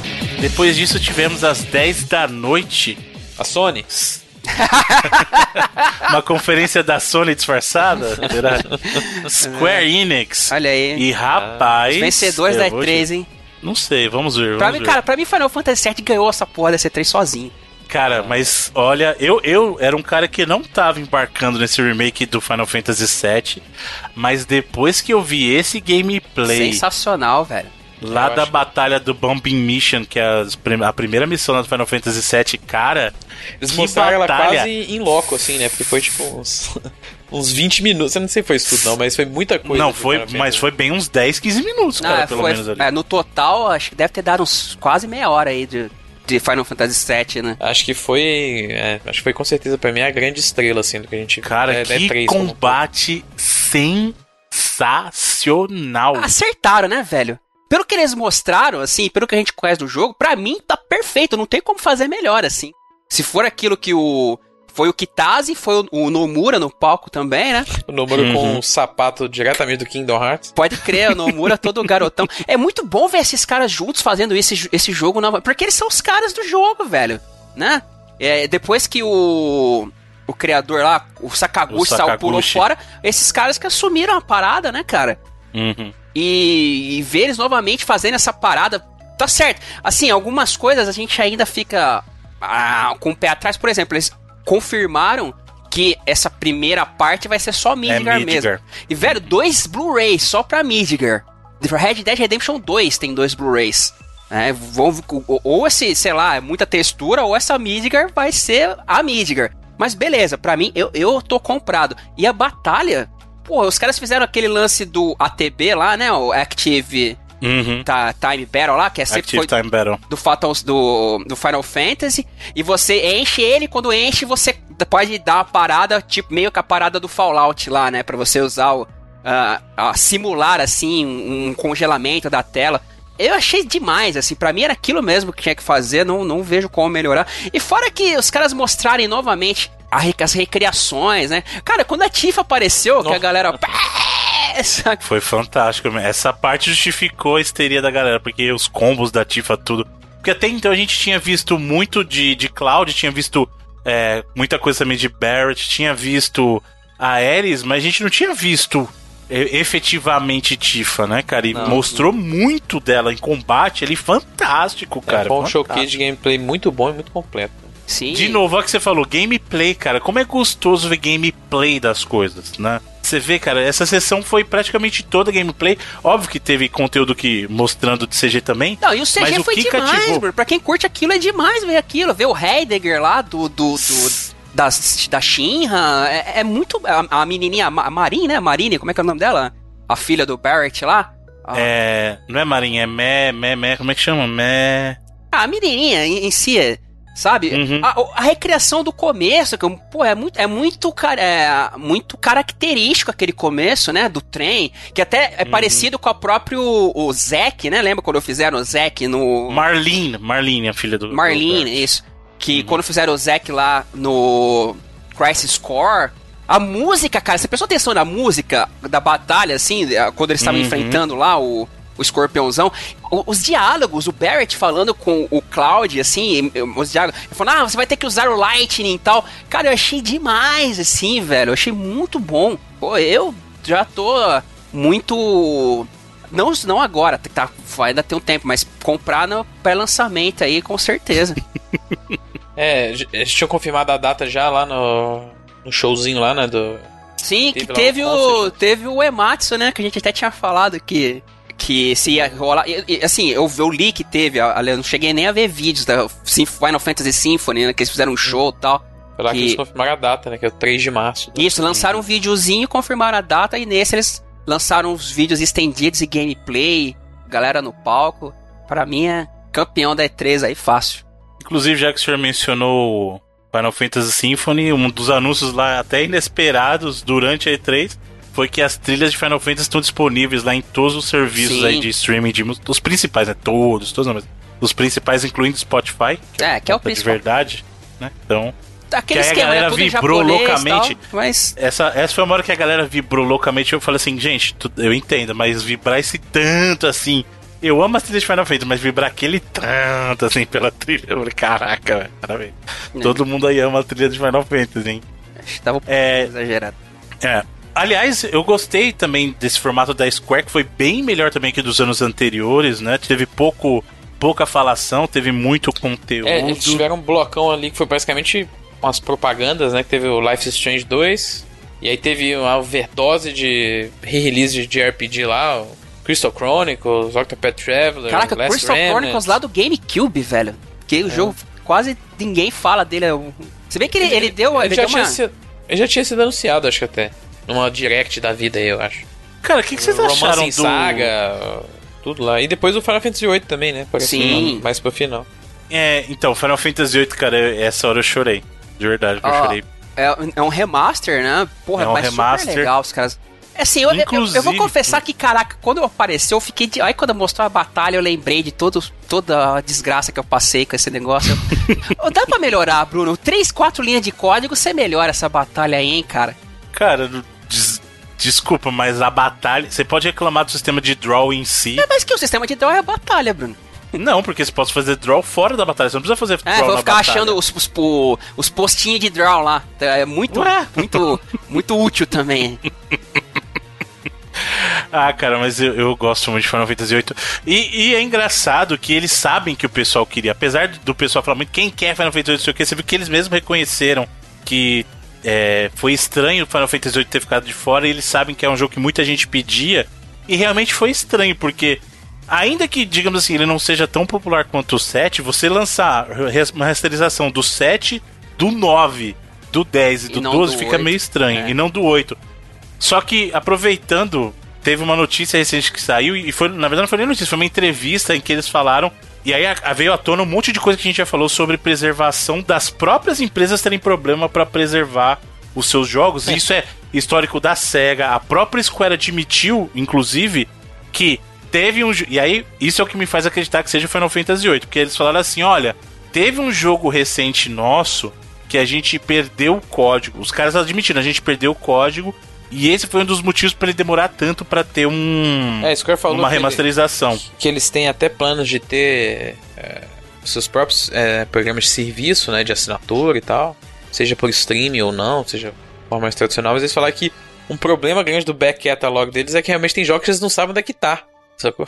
Que Teve jogo eles que eles tiveram que. Eles não sabem onde é que tá. Eles tiveram que pegar jogo com ex-funcionário. Imagina, os caras mandam o cara embora e depois de ano chega lá, então, cara. Você não tem um código nosso por aí é. sopa, não? Você não fez um backup é. seu aí, não? Oh, mas os caras, cara, os caras souberam tocar no coração da galera, que eles colocaram assim, para os fãs que estiveram esperando, né? E a galera tava esperando Exato. mesmo. Aí todo mundo, caraca, o quê? Esperando o quê? Como assim? Né, ó, depois de tanto tempo, pá, eles mostraram que, assim, é, eu, eu, eu, tiro onda pra caramba com Final Fantasy VIII, mas conceitualmente a história dele é muito boa, o, os hum. personagens, as músicas são sensacionais, né? Ah. O final dele, eu acho o final em si muito mais bonito que o do Final Fantasy VII, cara. Eu acho, particularmente. É, é que tá. Eu, eu consigo olhar os dois jogos e perceber. Eu entendo por que as pessoas gostam tanto do Final Fantasy VII, do que ele representa. Só que eu também consigo ver que, tecnicamente, o Final Fantasy VIII é anos-luz à frente do que foi o Final Fantasy VII, cara em todos os quesitos técnicos. Aí tem gente que vai questionar o sistema de junction contra o sistema de materia, por exemplo. Matéria tem mil gente... a zero. Eu, particularmente, acho que o, as junctions são melhores. Você tá errado, você tá ligado. Tudo bem, cada um. É assim, você tá totalmente tranquilo de, ser, de ter a sua opinião. Eu vou defender o seu direito de ter sua opinião, mesmo que ela seja equivocada, mas eu vou defender o seu direito eu, eu de você também. preservar a sua opinião. Agora, tem gente que gosta do sistema de draw, tem gente que não gosta, tem gente que acha não, que. Não, cara, draw é muito ruim, Bruno. É que é a maior cagada desse jogo, cara. É, ina, é, ina, é inaceitável que os, que os, que os caras. A gente falou, vamos mudar tudo aqui, vamos fazer tudo novo. E vamos criar um sistema horroroso. Então, é que, que no gosta. mundo do Final Fantasy VIII, magia é função de tecnologia, na verdade, né? Então não é magia, é tecnologia. Tira então... o dinheiro, tira o loot. ah, esse eu achei muito zoado, cara. Não, ti, não tira dinheiro. Final Fantasy VIII é real porque você tem que trabalhar. Nossa, que divertido pra caralho trabalhar, que delícia. Porra. Tanto que a galera fazia hack, pegava as respostas das provinhas prontas lá só pra não ter que. pra pegar promoção, é. né? Cara, é a vida real aí, o pessoal que cola na prova, pô. Final Fantasy VIII é o simulador da vida real. Mas falando sério, acho que foi muito bacana o que eles fizeram foi, e o pessoal legal. realmente ficou feliz. Acho isso muito bom. É, é, mais um dos jogos que se junta, é independente de qual seja o favorito de, das pessoas que que gosta, sei lá, gosta da franquia como um todo, é bom você ter mais um Sim, jogo, mais um capítulo da franquia disponível. Total, tem que ter. Né? E realmente era algo estranho ele tá fora, ele ter sido pulado, né? Então Passou eu acho que faltou ele. Exatamente, exatamente. E que bom que chegou. É, e, e, outro destaque que da, dessa conferência da, da Square que a gente falou, muitos RPGs vocês já mencionaram, né? Muitos remakes também. Mostraram um pouquinho mais lá do, do Dragon Quest 11, lá o S, e eu acho super fantástico esse modo de, de você poder jogar o jogo na versão 2D e no 3D, né? É, eles estão misturando a versão do 3DS é, com a de Play 4 na, nessa versão do Switch, né? Uhum. Pareceu bem bacana, tanto aí quanto na Direct também. O próprio Dragon Quest Builders 2 também teve um showcase muito forte, assim. Eu já tava empolgado antes, tô mais agora para jogar. É, teve um segmento bacana até da Square Enix Collective, né? Que é o programa lá que eles. De publicação, entre aspas, aqui, indies deles também, né? Sim, sim um, o, mostraram o Final Fantasy lá, o Shadowbringers, lá do galera online do Final Fantasy XIV. Cara, eu ah, queria ah, tanto sim, gostar do... do 14, mano. Eu queria, eu queria gostar de um jogo de MMO como a galera curte. Sabe? Não, Bruno, não, cara, você 14 tem a vida a galera... pra viver, velho. É, o 14 a galera ama mesmo. Sim, assim, ama, ama, então, mano. É, eu queria gostar tanto de um jogo assim, velho, porque tem gente que só joga isso, velho. Tem, tem. Tem a galera que quer se amar. E já tá uns bons anos aí já, né? Cara, o, o 14 tá. Que? 5? Nem 5, bem mais. Não, você é louco. É, da segunda versão, que foi o Realm Reborn, que é a que vale, né, pra todo mundo. Uhum. Acho que é 2013, eu acho. Ou 12, sei lá. Então, cara, nada, nada, uns 6 anos por aí, cara. Que, e é muito legal isso, você ter um jogo que se identifique tanto. E a pessoa tá com o mesmo personagem esse tempo todo e monta guilda e monta sabe? Tem a party só dele, amigos. Eu acho isso muito é, legal, cara. O, o, jogo base é setembro de 2010. É, velho. Olha quase, aí, cara. Quase 10 anos aí, já. O, Realm Reborn é de 2013 mesmo, né? Que foi quando aí, a, a galera falou que ficou muito bom o jogo. Né? É, porque o 14, a primeira. O, o Vanilla dele quase matou, né? O 14, É. porque ninguém engolia aquele Realm Reborn Inclusive- deu outra cara. É, o Naoki Yoshida, que é o, o diretor né, do, do jogo, ele, ele tava dando uma entrevista assim e, o- e o cara perguntou, o cara até lá do Easy Allies, que era a galera do Game Trailers, né? Perguntou, ah, a gente viu no World of Warcraft eles estão fazendo um, um servidor clássico, né? Aí perguntou, pô, você não, você não Deixa teria. Você não teria Deixa vontade de, de ter um servidor clássico assim e tal também? Aí o Naoki Yoshida começou a rir pra caramba e a resposta dele foi só assim: Nightmare. Falou só isso, mais, mais nada. Seria um pesadelo ter esse negócio. Ou seja, eles não tem vontade nenhuma de voltar porque era o jogo base lá do começo. Deixa eu fazer uma pergunta pra vocês. O que vocês acharam do trailer do Oninaki? Ah, não tô. Eu não tentar- gostei do visual, não, cara. Achei Acho que foi a última estranho. chance deles tentarem vender forte esse jogo, que o trailer foi até grandinho assim, né? Mas não. Não me convenceu, Também cara. não. E o, o que apareceu, a gente nem falou na Microsoft, o Dying Light 2 também, né? Ah, é, ele vai ser- mais de Dying Ele vai ser distribuído pela Square na- nas Américas. né? Antigamente ele era distribuído. O primeiro foi distribuído pela Warner, né? Agora esse vai ser distribuído pela Square. É, aí o, o, o Oninaki vai sair exclusivo pra Switch também, ou... Não, PC, Steam, é, PS4, é tudo aí. Ah, teve o anúncio também que foi do Outriders, né? Que é o jogo novo lá da People Can Fly, que era a parada que a gente tava esperando já. E foi aquele tipo de anúncio que fica tentando assim te mostrar gameplay, mas Não Pega, mostra. pega o monitor do, do developer no fundo assim, mostra um render dos inimigos, mas não tem um gameplay de fato também. Esse negócio irrita mais do que qualquer outra coisa, né? Parece que a EA adorava fazer os Dev Dire mostrando gameplay No borrado no, alguma do monitor no fundo. É. Projeto que a gente tinha, sabia da existência por causa do acordo, né, que foi anunciado publicamente. O nome tinha até vazado já, eu acho, por conta de é, trademarks, então, pô, faltou o gameplay também pra dar uma empolgada maior assim, sabe? Então, concordo, cara, porque assim, é óbvio que até pelo gabarito do estúdio eles estão tentando fazer uma É. coisa Gears. Eles estão tentando fazer o Gears um deles ali. Bulletstorm, né? Que são os dois jogos que o estúdio fez antes, né? Então. E eu queria muito que tivesse um gameplay pra acompanhar, pra me vender na ideia, cara. Esse que é, É, o segundo eles, vai ter um co-op, né? Acho que três jogadores também, então. que Também entra no molde do próprio Gears, assim. Mas, é, faltou ver mais. O jogo vai sair no ano que vem, então. Sei lá. Eles falaram que vão falar mais do jogo. Eles falaram This Winter, né? Que seria o, o, o inverno lá, na, no caso na Europa, nos Estados Unidos, né, que é a mesma janela. Pô, falando Que- nisso, o inverno aqui tá atrasado, hein, inverno? A estreia, Calor danado. porra. Mas é. Então, assim. Winter. Pros caras é realmente finalzinho do ano. Então, quem sabe o Game Awards, quem sabe algum outro tipo de evento que a gente vai ter. É, no, no final do ano aí pra gente ver mais um pouco. E fecharam aí com o Marvel's Avengers, né? Que esse é o nome oficial aí, do. Outro que deu barulho pra caceta também. Ai, mano do céu. Eu fiquei, primeiro, vai, eu fiquei feliz que o jogo não era. Porque a gente sabe que ventilou aquela coisa de que ele seria um Destiny dos Vingadores e eu de verdade não estava enxergando como isso ia funcionar. Eu de verdade não conseguia, não estava concebendo. A única coisa que vinha na minha cabeça é justamente os MMOs que já existiram, tanto da DC lá, que não que sejam ruins, mas não é o que as pessoas querem, quanto da própria Marvel já teve. Né? Então, assim, é, o que mostrou me deixou feliz no sentido que efetivamente teremos uma campanha e mesmo esse suposto modo Destiny, esse suposto modo Destiny, será jogado com membros da equipe dos Vingadores e pelo que eu entendi, a- as seasons ou o, o que vier de ter conteúdo serão novos heróis. Então você vai sempre jogar numa equipe com quatro E novas missões também. isso, com quatro pessoas, então vocês serão Vingadores jogando missões, o que é bacana, né? Com os- esses updates, sejam de adicionar mais heróis ou mais fases, de graça, né? Aparentemente a, a, a monetização vai vir por meio estético, assim, eles falaram de estéticas. Eles né? falaram de skins, assim, diferentes né, e tal. É, mas, cara, pra mim foi levemente decepcionante, É, assim, não foi, o showcase. A expectativa criada também é foda, É. né, cara? Assim, é, Ah, mas é que tá. Eu não mas- tinha mais expectativa. Quando eu, eu já não tinha expectativa porque eu não consigo enxergar um jogo dos Vingadores. É. Porque é uma equipe muito distinta de poderes. Eu não enxergava isso funcionando. E ainda não sei como é que vai ser esse conceito do, do mundo de Destiny É. aí. A, a ideia da, da campanha parece interessante, assim, que a ideia é que você vai ter os Vingadores e você vai jogar.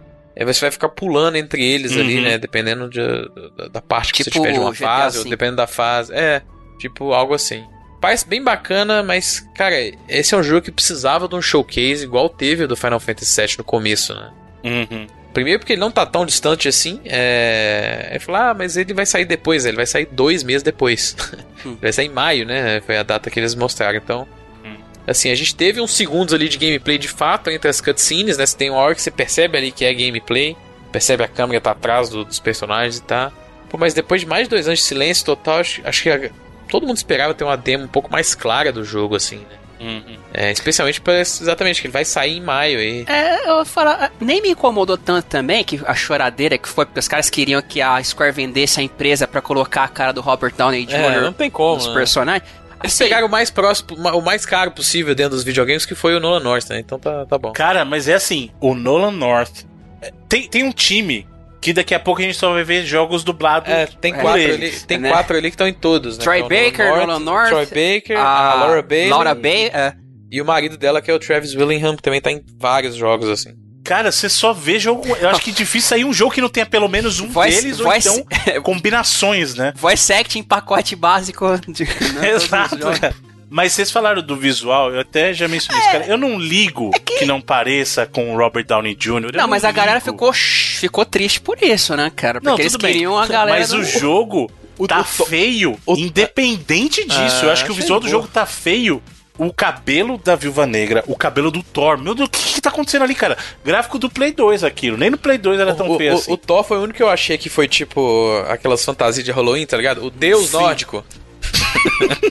que não é licenciado. Cara, tá? muito mal feito, cara. Muito mal feito. Mas. Independente É, de eu, não, não, eu, não parecer. acho que, eu não acho que esteja tipo nível Sonic, assim, mas não tá maneiro também. né? Não, cara, se- aquele Thor, mano.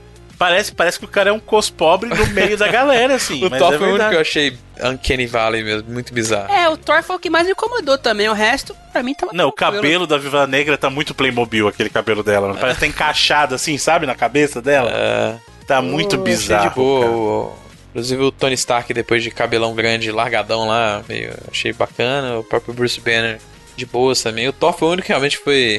ficou muito igual a você entrar na, na, na loja de, de fantasia, tá lá É. o deus nórdico. Porque os caras tentaram fazer uma parada meio Spider-Man do PS4 aí, né? Que não é o personagem do filme, Falharam miseravelmente. mas também não é o personagem do quadrinho.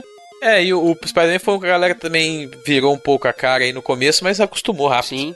Então, mas é por isso que eu tô falando que não precisa ser igual, mas tinha que ser bem feito. Esse é o problema. Eu achei bem feito. problema é achei que tá É, mal não, feito. eu não acho que tá tão ruim como estão falando aí também, não. né? Também não tá, nossa senhora, que maravilha.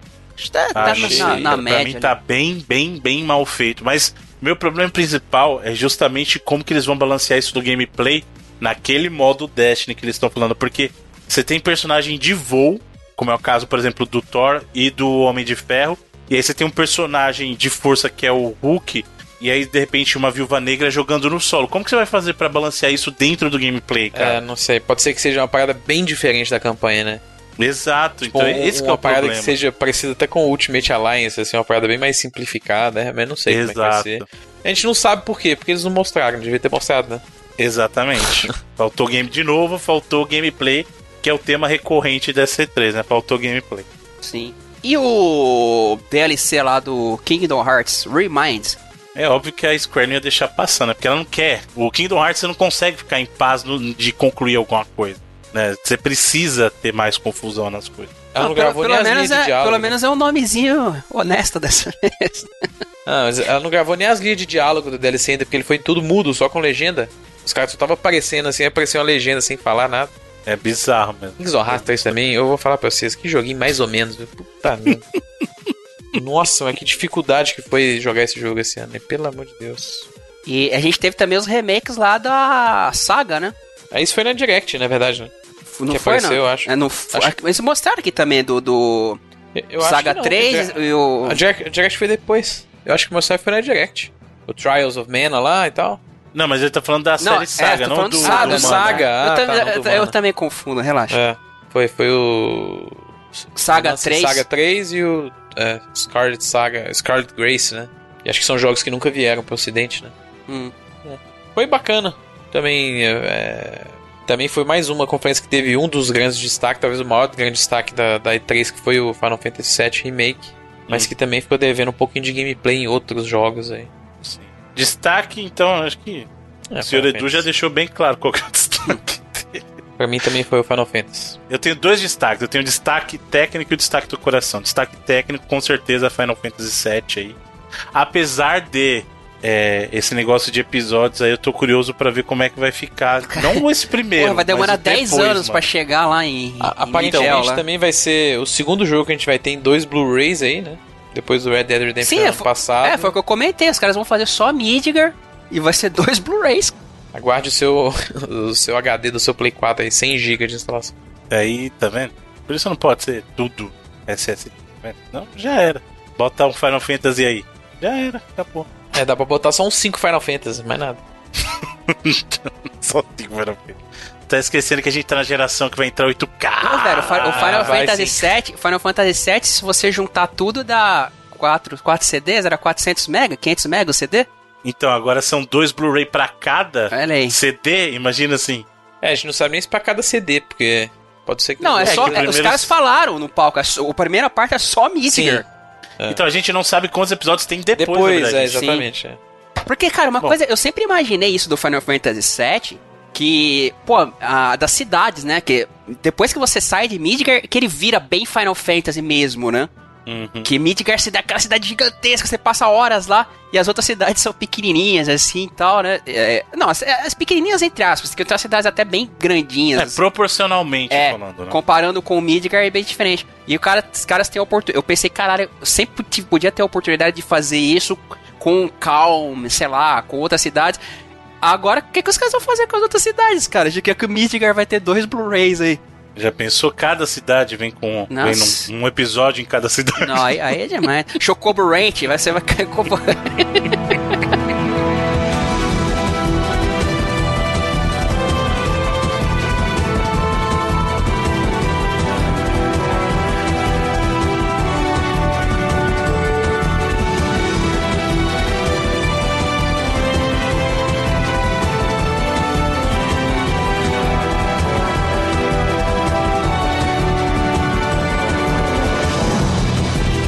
muito bem. Então, pra, pra encerrar, tivemos aí a Nintendo, né, no último dia de conferências aí, com a sua Direct.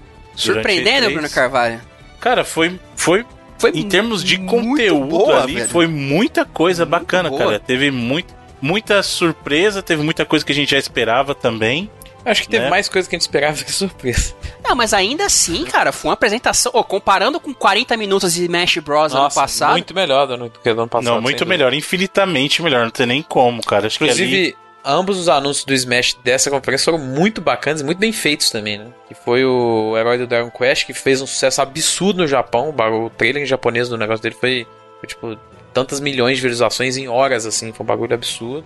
E no final, Banjo Kazooie, Banjo e a Kazooie Porra, né? foi demais. foi muito bem feita, né? É, que reforça a parceria com a Microsoft aí, né? E- Exatamente, Microsoft e Nintendo aí. E o que eles, fi- eles fizeram aquela parada. Porque primeiro quando apareceu o Donkey Kong, eu falei, cara, será que a, a gente vai. A Retro fazendo mais um? Aí deu 10 segundos e falei, não, não é, não, é, é Smash mesmo. Só que o que eles fizeram, a parada, eles mostraram a sombra, né? E a gente, tipo, caraca, Banjo Kazooie. Aí eles botaram o, o cachorrinho e o passarinho do Duck Hunt, né? Duck Hunt, é. Aí depois eles falam, não, é, é Banjo Kazooie mesmo. E eu achei muito legal, muito bem feitinho, assim, essa trollada, né? Tivemos aí, não nessa ordem, mas eu quero trazer porque foi uma surpresa grande pra mim. Panzer Dragoon, cara. Vai Remake. sair pro Switch um remake Mas do esse- primeiro Panzer Dragoon. Esse remake foi anunciado. Acho que não falou isso no- no- nas notícias nunca. Mas Eles anunciaram. Switch, Ah, em tese era pra tudo, né? Eles anunciaram o remake tanto do 1 quanto do 2. Do Horta também. eu não, Não, lembro. Horta não, os Vial 2, né? Os Vial Os 2, Vial, isso. Ah, eu aprendi a contar até 3 em alemão por causa do. ah, os Vial Strike. Mas é. É. Eu tinha sido anunciado, mas a gente não tinha visto nada, né? Tá até bacana, né? Eu achei Uhum. muito bem feito, muito legal. Além disso, nós vimos também um, um pouquinho do Link's Awakening ali, um pouco mais. Fiquei muito feliz, cara. O- Tá me convencendo cada vez Cara, tá mais in- o Link's Awakening. Tá incrível pra mim. Assim, É, é- do caralho. Ele parece que é um remake, remake mesmo, né? Que assim, eu não, eu não vi nada na- no, no, no jogo que não, não me lembrasse do jogo original. Não que isso seja ruim, óbvio. Só Não, anunciaram Esse aquele esquema modo do de criar Dungeon dungeon, Maker né? lá. Sim, mas do, Que eu achei muito legal, é, cara. do jogo em si parece que é um remake mesmo, assim. É. E tá demais, cara. Pô, Link's Awakening é um jogo que, é, por ter sido Game Boy, não foi pro, pra cá, pros lados de cá, por exemplo, que muita gente jogou, né? Muita gente deve ter jogado até em emulador, assim. Sim, sim. É o meu caso, por exemplo. E nunca terminei também, é um dos que eu sempre começava. É, é daquela, daqueles que começaram a dar uma dificultada, que a gente até falou. E a data bacana, setembro ali, né? Então tá pertinho. Bem Uhum. legal, tá bem Dia bonitinho, 20. tá? Cara, um showcase muito bom de gameplay que eu gostei bastante foi o do Luigi's Mansion 3. Sim. A Nintendo teve uma vantagem muito grande em cima do porque ela mostrou muito gameplay, principalmente dos seus jogos, né? Então foi ganhou das outras conferências, talvez assim, em cima disso, ter mostrado gameplay, assim. Sim, oh, mas aquela parada que a gente fala da Nintendo, é, ela faz muito com o pouco que ela tem. Tá na cara desse Luigi's Mansion aí, cara. Que, que coisa linda. As, as luzes, a sombra, assim, as texturas da parada. Eu achei muito bonito. É o jogo lá da galera da Next Level Games que fez aí. É, recentemente o jogo que todo mundo odeia do Metroid lá, como é que ele chama? O Federation Force. Nossa senhora. Pô, o último jogo deles foi esse. Pô, se redimiram evolução, então, né? parabéns. Tá vendo? Que evolução. Olha. Todo Vocês- não uma acharam? Muito bonito? Muito. Eu achei, eu gostei. Eu gosto de, de Luigi's Mansion, que eu acho um baita do jogo, infelizmente pouca gente conhece. Eles mostraram bem ali as diferenças, né? As melhorias, até muito. Uma gama maior de movimentos, assim, de habilidades e tal. Foi, Uhum. foi bem bacana. Tivemos também, ainda reforçando a parceria da Microsoft aí com, com a Nintendo, o anúncio do Super Lux Tale, né? O New Super Uhum. Lux Ah, é. Tale. Tava, tava no meio de um. De um sizzle reel, sizzle reel lá, né? Tá no Game Pass também, aí, diga-se de passagem. Aliás, é bacana, viu? É um esse que é Sizzle Reel, bacaninha. só pra não desmerecer o Sizzle Reel, gente, porque Sizzle Reel mostrou muita coisa boa aí, porque ele mostrou Alien Isolation, porra. mostrou Alien Isolation, mostrou Ninokuni.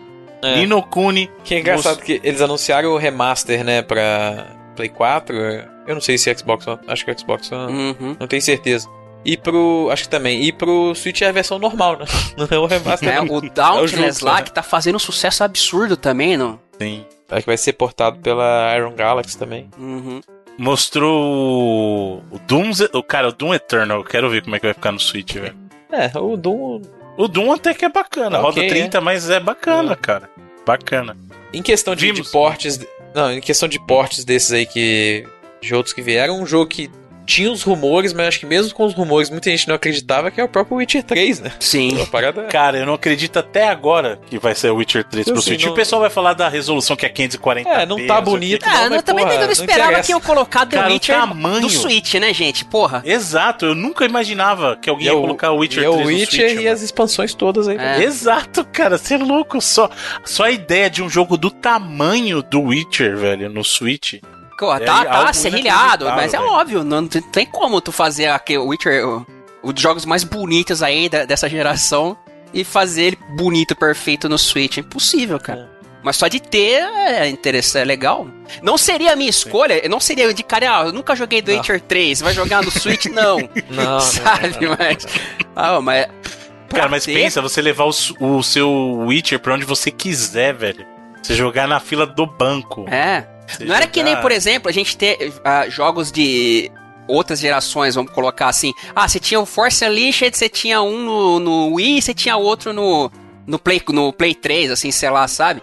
Você tinha o Sonic Unleashed, você tinha um em um e outro em outro. Você, na, até antes, assim, né? Era bem, bem comum. É, tecnicamente é o The Witcher 3 mesmo, só que óbvio, óbvio com uma resolução menor aí, com downgrade e tal, mas ainda assim tu vai conseguir jogar. Não sendo lá o, o Ark Survival Evolved, pra mim tá tranquilo. Bom, falando no Ark, teve um vídeo, mais um de que vai ser venda casada aí, mas vai ser para Netflix o seriado. Que negócio feio, mano, aquele Dark Crystal Tactics, hein, mano? Pelo amor de Deus, cara. Você tá zoando com a minha cara, velho. Mano, e o. Você tá achando ele feio e o contra? O Rogue Corps lá Nossa, o também. Contra, Nossa, o contra mano. deu, deram uma Eu fiquei, eu fiquei indignado. indignado. Primeiro, que eu adoro Contra, assim, da, da Konami.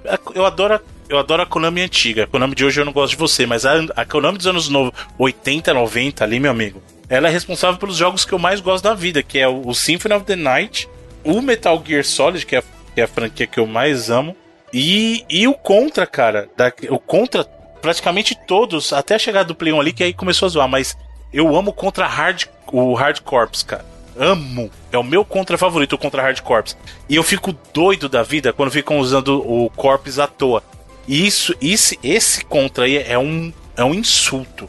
É um insulto. eu tinha ouvido aí da, é, que iam anunciar um contra novo na, na E3, assim, um- mais ou menos um mês atrás. Eu falei, ó, interessante.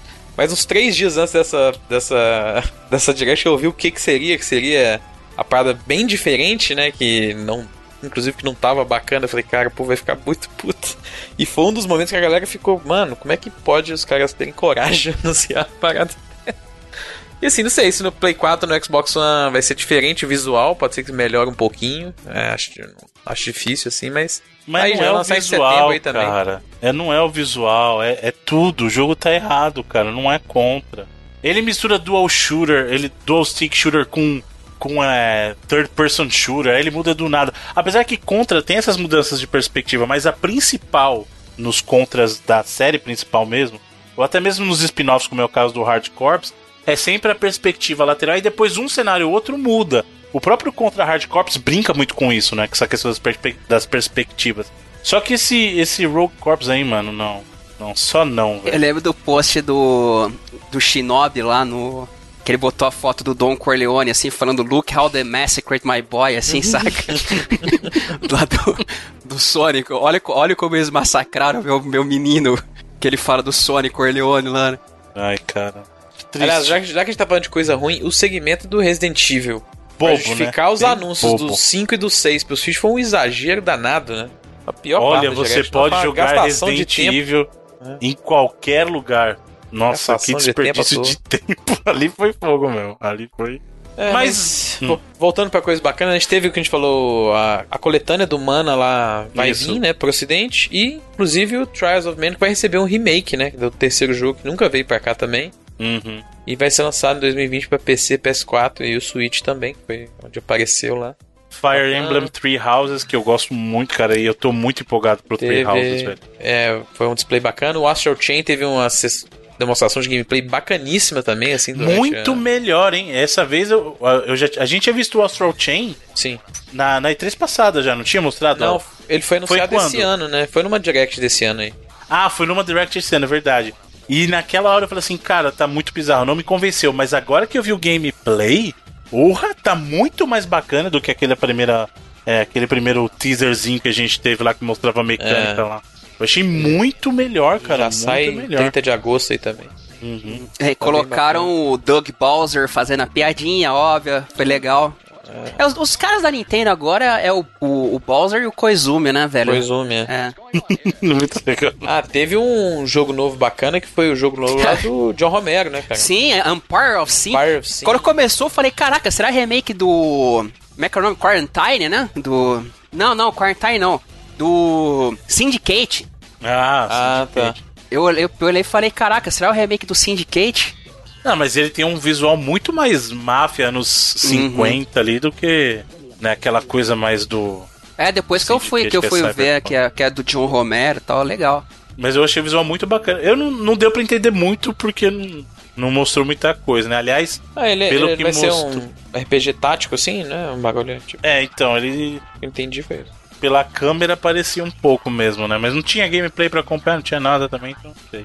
Mostrou. Um, mostrou o No More Heroes 3 também, né? Ah. o Travis fazendo as piadocas dele lá, brincando com a invasão alienígena e tal. Ah, já não, já é. tinha lançado esse jogo já?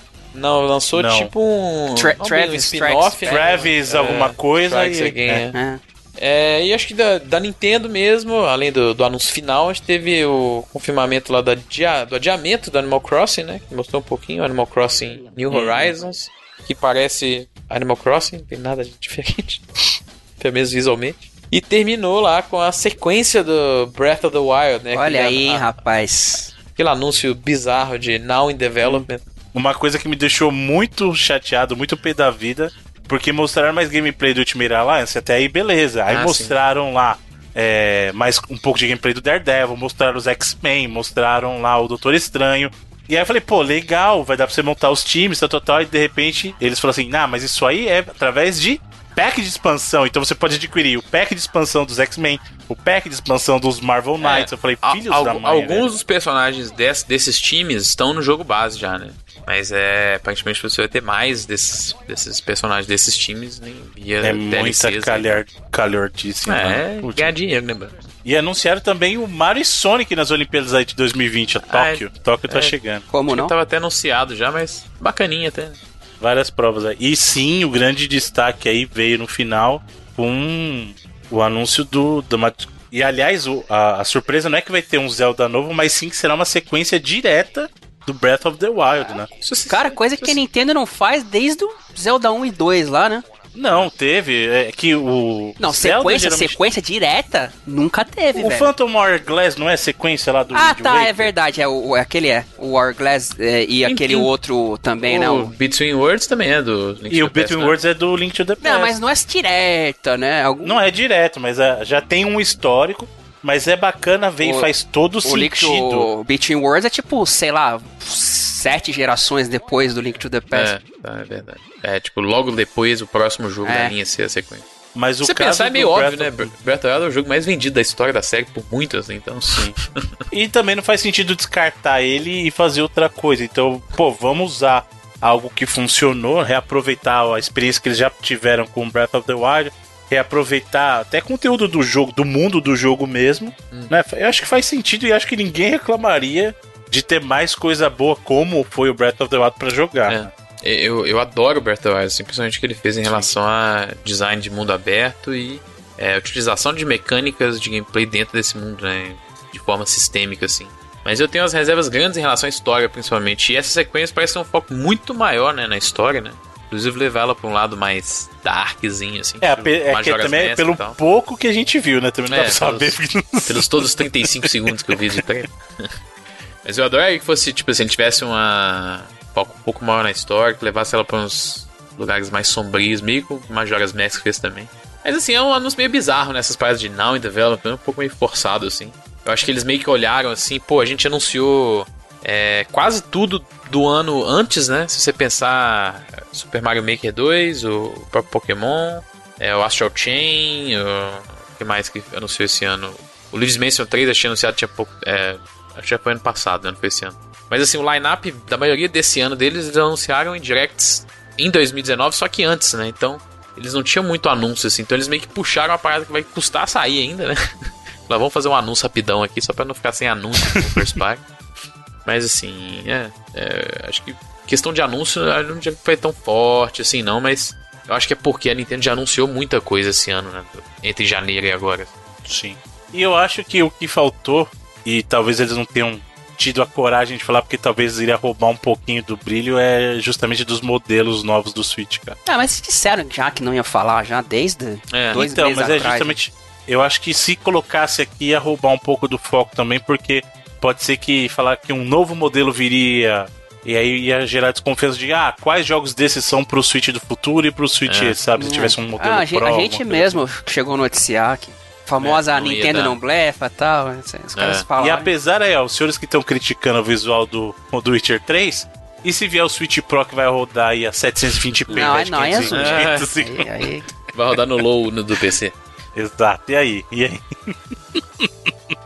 Tem aquele Muito cara bem, que faz sim. uns vídeos, não sei se vocês já viram, que o cara faz umas gambiarras, até Muito mexe, foda isso. mexe ah, no código do jogo pra fazer ele ro- faz o. rodar num Tá no- hardware mega velhão. O cara tira tudo, tudo do jogo. Tem o do Witcher cara também. fazendo o Witch rodar num Athlon XP, qualquer É, coisa tipo lá. isso. Já viu, Bruno? Eu já vi, já. Já, da já vi. É mó É barato. bacana, cara. Ficou horroroso, assim, mas é mó legal o- a GTA no experiência. Pentium 4. É. Mas é jogável, o importante É. do jogo não é gameplay. É. Então, muito bem, senhores. Então, destaque da Nintendo, qual que foi? Pra mim, de showcase de gameplay, assim, foi o próprio Luigi's Mansion que a gente falou e o Link's Awakening. Sim, São foi dois jogos muito assim, que eu achei bonitinho. muito fodas. Em questão de anúncio, tem que ficar com a sequência do Breath of the Wild, né? Acho que meio por, por falta de concorrência também. Ah, mas no, no fringir dos ovos, acho que foi uma, uma ótima direct também, assim. Mais uma. É, eu acho. Eu, eu, eu diria que foi a melhor conferência, entre aspas, que a gente teve, né? Três. Desse muito ano mostrou- ou da, ou da Nintendo? Desse, desse ano. Desse ano. Da Nintendo, não sei, teria até que ver. Acho que 2017, 2017 foi muito forte, eu acho. Mas é. Vai ficar com o melhor desse ano pra mim, porque. Muito porque mostrou bastante gameplay, principalmente dos seus first parties, assim, sabe? Porque foi uma coisa que outras é, conferências meio que falharam. Questão de anúncio, eu não diria que foi tão forte, né? Mas é como a gente falou, a Nintendo já anunciou bastante coisa esse ano, então. É, e a gente teve Não, também, ah, só antes da gente finalizar aí, até se o Bruno quiser comentar da Nintendo também, o, mas a gente teve também do. Correndo por fora lá, o Kind of Funny de novo e o VR também, né, esse ano. Novamente, pra mim o conteúdo não, não é interessante, mas. Cada fã teve um jogo bacana lá que é o Skatebird. Caraca, muito bom, hein? Passarinho de skate, velho. Isso foi muito da hora. Sensacional. Você viu, Bruno? Não vi. Infelizmente eu não pude. Skatebird Game of the Year 2020 aí. Skatebird. É um É passarinho é um, andando de É um skate. periquito andando de skatinho de dedo, Bruno. Exatamente, um passarinho com um bonezinho assim, mó- É, doido demais. muito maneiro. E o, o do VR eu achei legal aquele jogo que você é um, um rockstar destruindo quartos de hotéis a serviço de Satanás. Chega esse. Eu tô- vendo aqui que o nome do jogo é Skatebird Tiny Hawks Pro Skateboarding, cara. Sim, Tem muito como, é. bom. Fantástico o nome completo. É, mas foram, mostrou bastante jogos rapidinhos aí, né? Acho que foram 60 jogos, Sim. bagulho assim, muita coisa. Castle Storm 2, que o primeiro é bem legal, Tower Defense e tal. Mas não, não foi também, nossa, vamos roubar a, a cena. Foi o passarinho e o Castle Storm e o VR, o cara que quebra quartos for the Devil. Mas, e aí? Voltando, Nintendo. É, pra mim o destaque foi. Depende. O destaque real foi de verdade Witcher 3 rodando no Switch, porque é uma coisa que eu nunca esperaria. Mas é óbvio que o que eu quero jogar é a sequência do Breath of the Wild, né? Que vai demorar. E vai demorar. Mas é. Aliás, a gente esqueceu de falar de Pokémon. E Pokémon deu um baita de um bafafá aí, não durante a É, apresentação. Ele, tá- ele até apareceu, mas pouquinho, né? Porque ele teve uma direct uma semana antes. né? Então, mas o que aconteceu na Treehouse depois é que foi o motivo do pessoal falar. Porque não só confirmaram que algumas coisas de gerações anteriores não vão voltar, como o número de pokémons que você vai poder jogar nesse, nessa versão vai ser reduzida, cara. Não é, porque- todo Pokémon que tá no jogo que você pode capturar. Eles têm o, o serviço lá do Pokébank, né? Que agora vai virar o Pokémon Home, eu acho. É que a gente falou, chegou a falar. Uhum.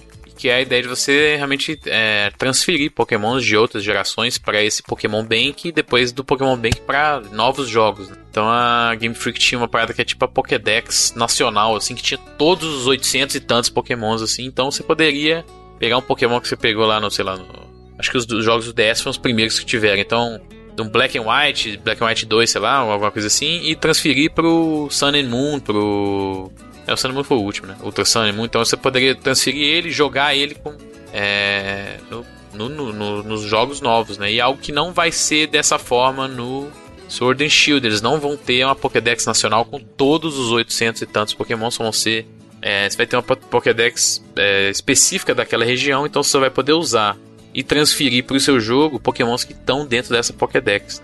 A justificativa da Game Freak, cara, que eles chegaram num ponto que eles têm tantos bichos assim que eles não têm condição de fazer é, todos mesmo dentro do jogo, em questão de é, balancear gameplay, modelos, Animação. animações. É. Só que a animação não tá tão diferente, cara. Não sei se vocês É. viram os vídeos de batalha. Hum, Cara, Poké- todo mundo sabe, inclusive- peraí, inclusive- Pokémon não é um primor de, de variedade de animação. Inclusive tem uma opção que você pode desligar a animação específica de ataque, né? O Pokémon não faz movimento nenhum e o ataque ocorre assim? Ah, é. Sei lá, acho que às vezes muita gente preferia ter os Pokémons e não ter animação nenhuma, sacou? Só o. E Aquela igual era na assim. geração 1, que chacoalhava assim só, sabe? É. Toma um hit e chacoalha. É. Cara, Mas é não uma faz parada que gera muita discussão porque o, Poké, o Pokémon Bank é um serviço pago, né? Então é. É meio que a galera. E o, Pokémon Home também vai ser. Então a galera meio que espera que eles pudessem usufruir totalmente desse serviço. Mas seja um serviço bem barato, assim, acho que você paga por ano. Mas 10 é um serviço que você tá dólares, 5 pagando e não vai usar. Esse que é o Exato, problema. é. A ideia de você. E não só isso, tem a questão dos Z-Moves que não estão no, no Sword and Shield também. É, E as mega, as mega evoluções que também não estão. é, Em vez disso, você ganha um Pokémon gigante. Você Ninguém ganha gostou desse negócio de Z-Move Mega Evolução, não. Aí inventaram outra coisa, que agora esses Dynamax aí, que você bota o Pokémon no projetor, fica gigantão, assim. Mas é isso, né?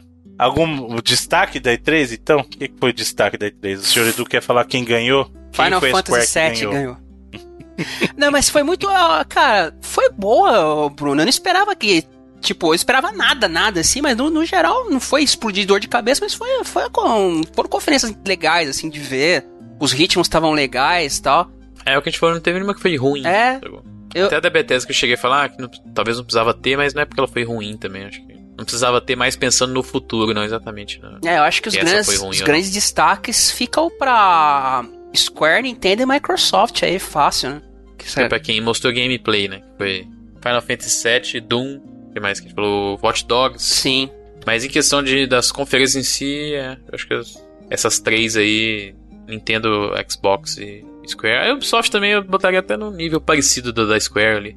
Não foi muito longe. É que não. o conteúdo. Acho que só o Final Fantasy é muito mais forte. Sim, o conteúdo, o pra mim, pessoalmente, não, não é tão interessante, mas foi boa também. E a, a Microsoft também, pô, podia ter aproveitado melhor essa oportunidade, mas ainda assim, acho que foram as três melhores conferências aí, né? A, a Square, Nintendo e a Microsoft. É, eu concordo na questão das conferências. Eu acho que as três que falaram mais comigo foram essas três mesmo: Nintendo, Square, Microsoft. Apesar de a, de a Microsoft das três foi a que ficou mais devendo pelo potencial que tinha. Só que a Microsoft, para mim, teve o anúncio da feira, como eu falei, que é o Ultimate Game Pass, que para mim, como jogador, é, é um show de, de, de, qualidade de serviço e de relação, assim, custo-benefício, cara não existe igual no mundo dos videogames. É. Não, não existe. Não existe. Eu já assinei alguns anos de Game Pass Ultimate Edition. pois é. E, mas de gameplay, cara, que é o que importa, porque a gente falou que faltou tanto. Aí foi a Square que deu um show à parte com Final Fantasy VII ali, que ela roubou a cena mostrando: olha, gente, é, é por isso que gameplay faz a diferença. Quando você é. mostra. Pra aí que vocês estão esperando quatro anos aí, toma aí. É. Exato, exato, cara. E, e, vale a pena. É o que eu falei. Eu até então não tinha embarcado, mas depois que eu vi esse gameplay, cara, não tem como não embarcar. No meu caso, de verdade, cara. De verdade, foi sensacional. E eu acho que a da Nintendo foi conseguir um bom equilíbrio de conteúdo. É, no geral, eu acho que até a mais agradável de assistir foi a da Nintendo. Porque ela mostrou menos coisas que eu não gostei, como eu falei. Até porque é rapidinha também, né? E bem chutinho, Sim, mas, assim. É, mas mesmo assim, o que, ele, os que, o, o que eles mostraram, eu não senti tanta falta assim. No caso da, da Square, eu não gostei do que eu vi do, dos Vingadores, sabe? No caso da Microsoft, eu não gostei de não ter visto gameplay de Halo, não gostei de não ter visto gameplay de Gears, então muitas coisas meio que me chatearam, entre aspas, nessas outras. Uhum. E da Nintendo mais foi, foi mais tranquila nesse sentido, foi, foi bem agradável mesmo, não só pela duração em si, mas o conteúdo também não me decepcionou com algumas coisas que os outros, apesar de terem coisas boas, acabou um ponto ou outro sendo é um ponto de decepção para mim. Mas no geral, é, foi uma boa E3. No geral, a experiência de assistir a E3 foi mais agradável de ritmo do que os anos anteriores. Né? Eu acredito que isso é algo muito positivo. E vamos ver o que aguarda para as próximas, né? É isso, senhores? Isso aí, mais uma. Mais uma, então marca aí a, um check na lista de uma E3 pro, pro Reloading. Fora isso, eu, eu, acho que é de 2000, as, as de 2015 2016 ainda estão fora do ar. Acho que eu vou colocar pelo menos elas duas lá de volta. pra celebrar, vamos é. celebrar. Falta, falta, falta, uns, faltam uns 70 programas ainda, mas tá quase tudo lá. Um dia, um dia a gente chega lá. Shhh, calma. Paciência é uma virtude. E agora eu aguardo para o ano que vem, que deve. Se esse ano talvez a gente, a gente acha que faltou anúncios bombásticos, assim, né? Demais, que eu acho que foi uma parada que faltou um pouco, mas. Você acha 2020, que a Sony volta pro ano com... que vem pra falar do Play 5? Ah, com acho certeza. Com certeza. Se ela não voltar, ela já tá errando. Começa errando. mas é. Não só ela, a Microsoft tem com certeza tem muita coisa grande para mostrar. A Nintendo uhum. não vai querer sumir, acho que no meio dessa conversa aí, não, também não. Pode ser que ela, é diferente do que ela fez esse ano, que ela segure muitos anúncios aí pra, pra própria E3, né? É, sei lá, eu acho que ano que vem vai ser bem forte, assim. A gente vai ter muita, muito projeto next gen, de fato, né? Porque a geração vai começar alguns meses depois da E3. Então é, vai, vai ser, ser, vai ser o esquema de 2013, né? Mostrar. Ou talvez façam até aqueles eventos antes para mostrar console e na E3 é, taquem o jogo aí. Jogos, né? É. Espero que seja assim. E revelem o console também, né? Porque geralmente no anúncio dos consoles eles não mostram a caixa, né? Sei, então... talvez eles mudem isso, né? Porque foi meio bizarro. da Sony, principalmente em 2013, né? Não que não tenha funcionado bem para eles, mas eles anunciaram o controle do PlayStation 4. Esse foi o anúncio daquela época. Belo controle, aliás. Que é uma boa evolução, pô. Foi uma bela Sim. evolução. Não precisa nem mudar nada, pode deixar do jeito que tá. Tenho certeza que eles vão mudar, você tá ligado? Ah, não, muda uma conserta, Aliás, não, conserta, opa! conserta os analógicos, que os analógicos é, é zoado, hein? Um anúncio importante, o da Microsoft foi confirmado que os periféricos vão funcionar no, no Ah, sim. Scarlet, hein? Então, É verdade. você que tem controle aí não precisa jogar fora, e até isso é uma boa economia, porque comprar com controle novo toda geração é Porra, complicado, imagina, né? imagina o cara compra o Elite Pad novo Elite aí. agora aí é. consegue Já usar daqui a pensou? um ano. é, isso é bom mesmo. Muito bom, então vocês que ficaram conosco até agora, muito obrigado de coração, todos os queridos e todas queridas amigos e amigas gamers. Um recadinho muito importante se você venceu o que essas duas, três horas de programa. É, para, primeiro, parabéns. Exato, parabéns. E saibam que na semana de publicação desse cast, teremos o encontro do Reloading lá na Game Tech Zone, cara. Vai Isso ter aí. uma, a Feira dos Pássaros agora, dia 22 de 6 de 2019. Ou seja, se você está ouvindo na semana de publicação, você tem a oportunidade de ir lá ah, na Game Tech Zone durante a Feira dos Pássaros, porque além de curtir os games clássicos, tem vários jogos lá para você comprar e vender também. Você pode vender os seus consoles e jogos clássicos e comprar coisas clássicas e também atuais.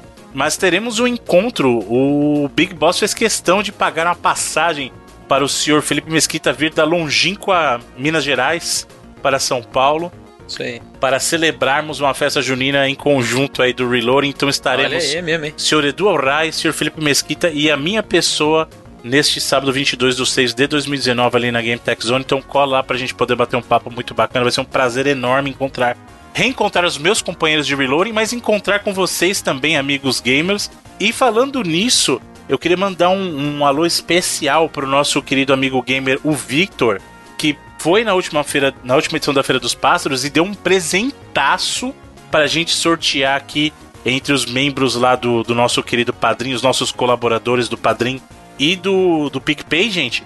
Quatro jogos, três deles de Play 4 e um do Switch. Uou! E aí você falou assim: que jogos? Não é possível, jogo só zoado. Ele, olha só o que ele deu. Primeiro, do Switch, Mario Odyssey pra sorteio pra galera. Uou! Jogaço. Olha aí. Versão física do Switch, Mario Odyssey. Dos melhores jogos de todos os tempos, eu diria. Exatamente, ali, ó, do. Um dos melhores jogos Mario de todos os tempos e um dos melhores jogos do Switch aí, ele e Breath of the Wild empatados. E aí no, no Play 4, olha só, Crash Bandicoot, o Insane Trilogy. Opa! Olha aí. Aí você fala assim, tá, Começou bem. começou muito bem porque é o jogo queridinho do Sr. Felipe Mesquita. Aí você fala assim, ah, tudo bem, mas já tá um pouco fora de época. Nunca. Não, tá, essa semana tá lançando o Team Racing aí. Tá sempre na moda, Bruno. É. Tá errado. Eu falei isso aí. Essa semana, né, que lança o Team, Team Racing. Exato. Inclusive não tem lançamento semana a semana. Tem. O único que importa é o Crash Team Racing. Tem um tal de um jogo de um japonês aí, Bloodstain também. Não sei se vocês gostam, não. Mas todo mundo compra o Crash aí de. Crash de corrida, melhor que Mario Kart. Então, e aí temos Days Gone, ou seja, que acabou de sair, a gente Olha já tá com a versão física do Play 4. A gente pode é o- participar também, aquela velha piada. Então, tem gente querendo participar. e olha só, um dos jogos que a gente acabou de falar aqui, Witcher 3 do Play 4 também. Olha aí, jogão também. Olha aí que bacana, hein? Então, um grande abraço pro nosso querido amigo Vitor, que trouxe esses presentes, óbvio, pra gente distribuir esse amor na nossa comunidade. Então, pra essa galera já sabe, as mídias físicas são sorteadas entre a galerinha que é ah, do grupo, do nosso grupo queridinho lá, dos queridos gamers e das queridas gamers que são patrocinadores ali, o Patronos, lá no Padrim, padrim.com.br barra reloading, ou então lá no PicPay que você assina é, você baixa o aplicativo, aí vai lá no arroba reloading e você nos encontra. Lembrando que reloading é R-E-L-O-A-D-I-N-G, certo? Esse, esse do padrinho não tem BR, tá? E também eu queria mandar um abraço para um outro amigo gamer nosso querido que falou para mandar um abraço para você, senhor Edu, mas que ele é de Campinas, então ele não te encontra em Campinas e ele foi na esperança de te encontrar na Feira Ah, foi- dos Passos, mas Foi, não foi, encontrou. foi ele que foi um fim de semana antes. Foi, foi, não, ele foi, ele foi numa feira antes, ele foi numa Falhamos, feira antes. então. Na feira. Olha, mas ele mandou um grande abraço pra você, que é o nosso querido amigo. Inclusive pediu pra ler o nome dele certo, que a gente sempre lê o nome dele errado. Não é Weber, é o Weber. Ah, olha aí. Nosso querido amigo Weber, que inclusive me deu um presente muito querido, um regalo. Ele trouxe um, um molho caipira pra mim, daí de Campinas, senhor Olha aí Edu. que beleza, cara. Olha que bacana, hein? Bom, parabéns. Muito obrigado Valeu. pelo presente, obviamente, mas principalmente pelo carinho. É sempre um prazer que- enorme. Tem que marcar um qualquer dia um lanche lá no Giovanetti aí, Weber. Olha aí, hein? Aí, hein? A gente famoso, tem que marcar um. Famoso hum. psicodélico. Ou oh, é muito bom, cara. É. Não, mas não, não duvido. Não estou duvidando. Estou feliz. Estou dando uma risada de, de alegria, porque é sempre um prazer bolar algo com os senhores e com os nossos queridos amigos e queridas amigas gamers. Sei, vai ser bem bacana. Ano passado foi muito bacana a edição que eu participei lá da, da Feira do Espaço. Sempre que eu vejo que vai ter uma, fica aquilo, não, queria ir e tal. Exato. Então, valeu aí, seu Big Boss, pela moral pra gente fazer esse encontro mais uma vez aí. E lembrando que a Game Tech Zone, gente, pra você que é de São Paulo, fica pertinho do metrô Santa Cruz. Dá 5 minutos andando. É, nem eu, acho que até eu que até eu que sou da roça fui de metrô da última vez. Aí, tá vendo que beleza? Deve dar você, uns 3 minutos, você, é, você vai ter mais. Pra quem nunca foi, amigo, você vai ter mais trabalho saindo lá do shopping do, do Santa Cruz do que chegando na Game é. Tech. pois é. E olha só, você que é de outros lugares, sem ser de São Paulo, de outras localidades, organiza uma caravana e vem pra cá. Vem na, vem na caravana de Campinas do senhor do Orai. Vem. organiza uma, uma caravana Pra vir da sua cidade vai, vai ser um prazer, gente. É sempre muito gostoso. Brincadeiras à parte, sempre muito gostoso poder encontrar com vocês bater um papo lá. E se vocês não quiserem ir por nossa causa para nos encontrar, não vai com a minha cara e não quer falar comigo, você pode ir para falar com o Edu, você pode falar com o Felipe, ou você pode ir para curtir os jogos e para curtir aquele ambiente gostoso da Game Tech Zone, que é uma baita de uma locadora, cara. É como reviver as locadoras dos anos 90, de verdade. Total. É muito o sentimento bacana. é o mesmo. Exatamente. E também para ficar antenado nas novidades, nos siga nas redes sociais. Temos o twitter.com barra reloadingbr, ou então arroba reloadingbr. Lembrando que reloading, R-E-L-O-A-D-I-N-G, esse sim, BR. Essa parte desse sim você não põe, tá? Você só põe o reloading BR. ou então nossos perfis pessoais, senhor Edu. Arroba Alhai. Senhor Felipe. Arroba Felipe, underline, MGM. E o meu, Bruno, underscore cats, ou underline cats, se você preferir, de gato no inglês no plural. E também temos lá o nosso grupo do Telegram, que fica o link aqui, o nosso grupo pra galera bater um papo gostoso, galera maluca, mil mensagens por segundo. E é muito bom bater um papo com a galera ali também. E temos o sorteio essa semana? Não.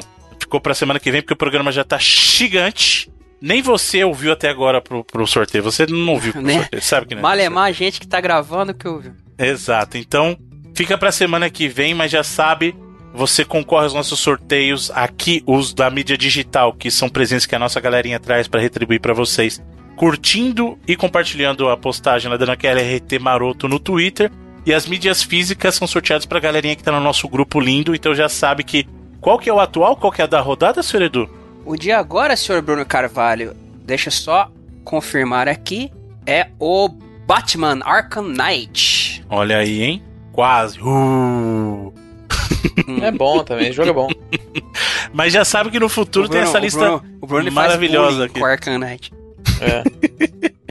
Mas tem essa, essa lista linda do nosso querido amigo Victor também e muitos outros jogos do nosso amigo Thiago também, né? Sim, né? Que Thiago ele sempre pro, provê vai, as mídias físicas pra nossa galera. Vamos ver como é que a gente vai sortear e fazer as divisões agora. Né? Muito bem, então. É... E você pode então, na ausência do sorteio, você pode ir lá e adicionar o reloading no seu agregador. Pode ser na ausência, mas na presença do sorteio também. Você pode fazer nos, nas duas ocasiões, inclusive, tá? Que é lá, né? Você vai lá no seu agregador de podcast de preferência, na barra de busca digita reloading e você nos encontrará. Você pode assinar. Tem também a locadora com o seu próprio feed agora. Você pode ouvir a locadora tanto no feed do Reloading quanto no seu feed próprio, que é a locadora do Reloading, os episódios magistralmente editados pelo Sr. Eduardo Rai, que fez um trabalho digno de Yuzo Koshiro no, na, última, na última edição aí. o programa ficou né? muito bom, ficou bem legal. Streets of Rage 2 aí. E lembrando também que nós temos os reviews, para você que gosta de ler, temos os reviews estrelados do Sr. Felipe Mesquita. Qual, o que será que vem, vem na próxima? Não sei, Também fique não antenado. Sei. Vai, é, vai até a Feira dos Pássaros para sugerir pro Felipe os próximos jogos que ele deve fazer o review. Minhas férias aí me deixaram meio fora do, do ritmo.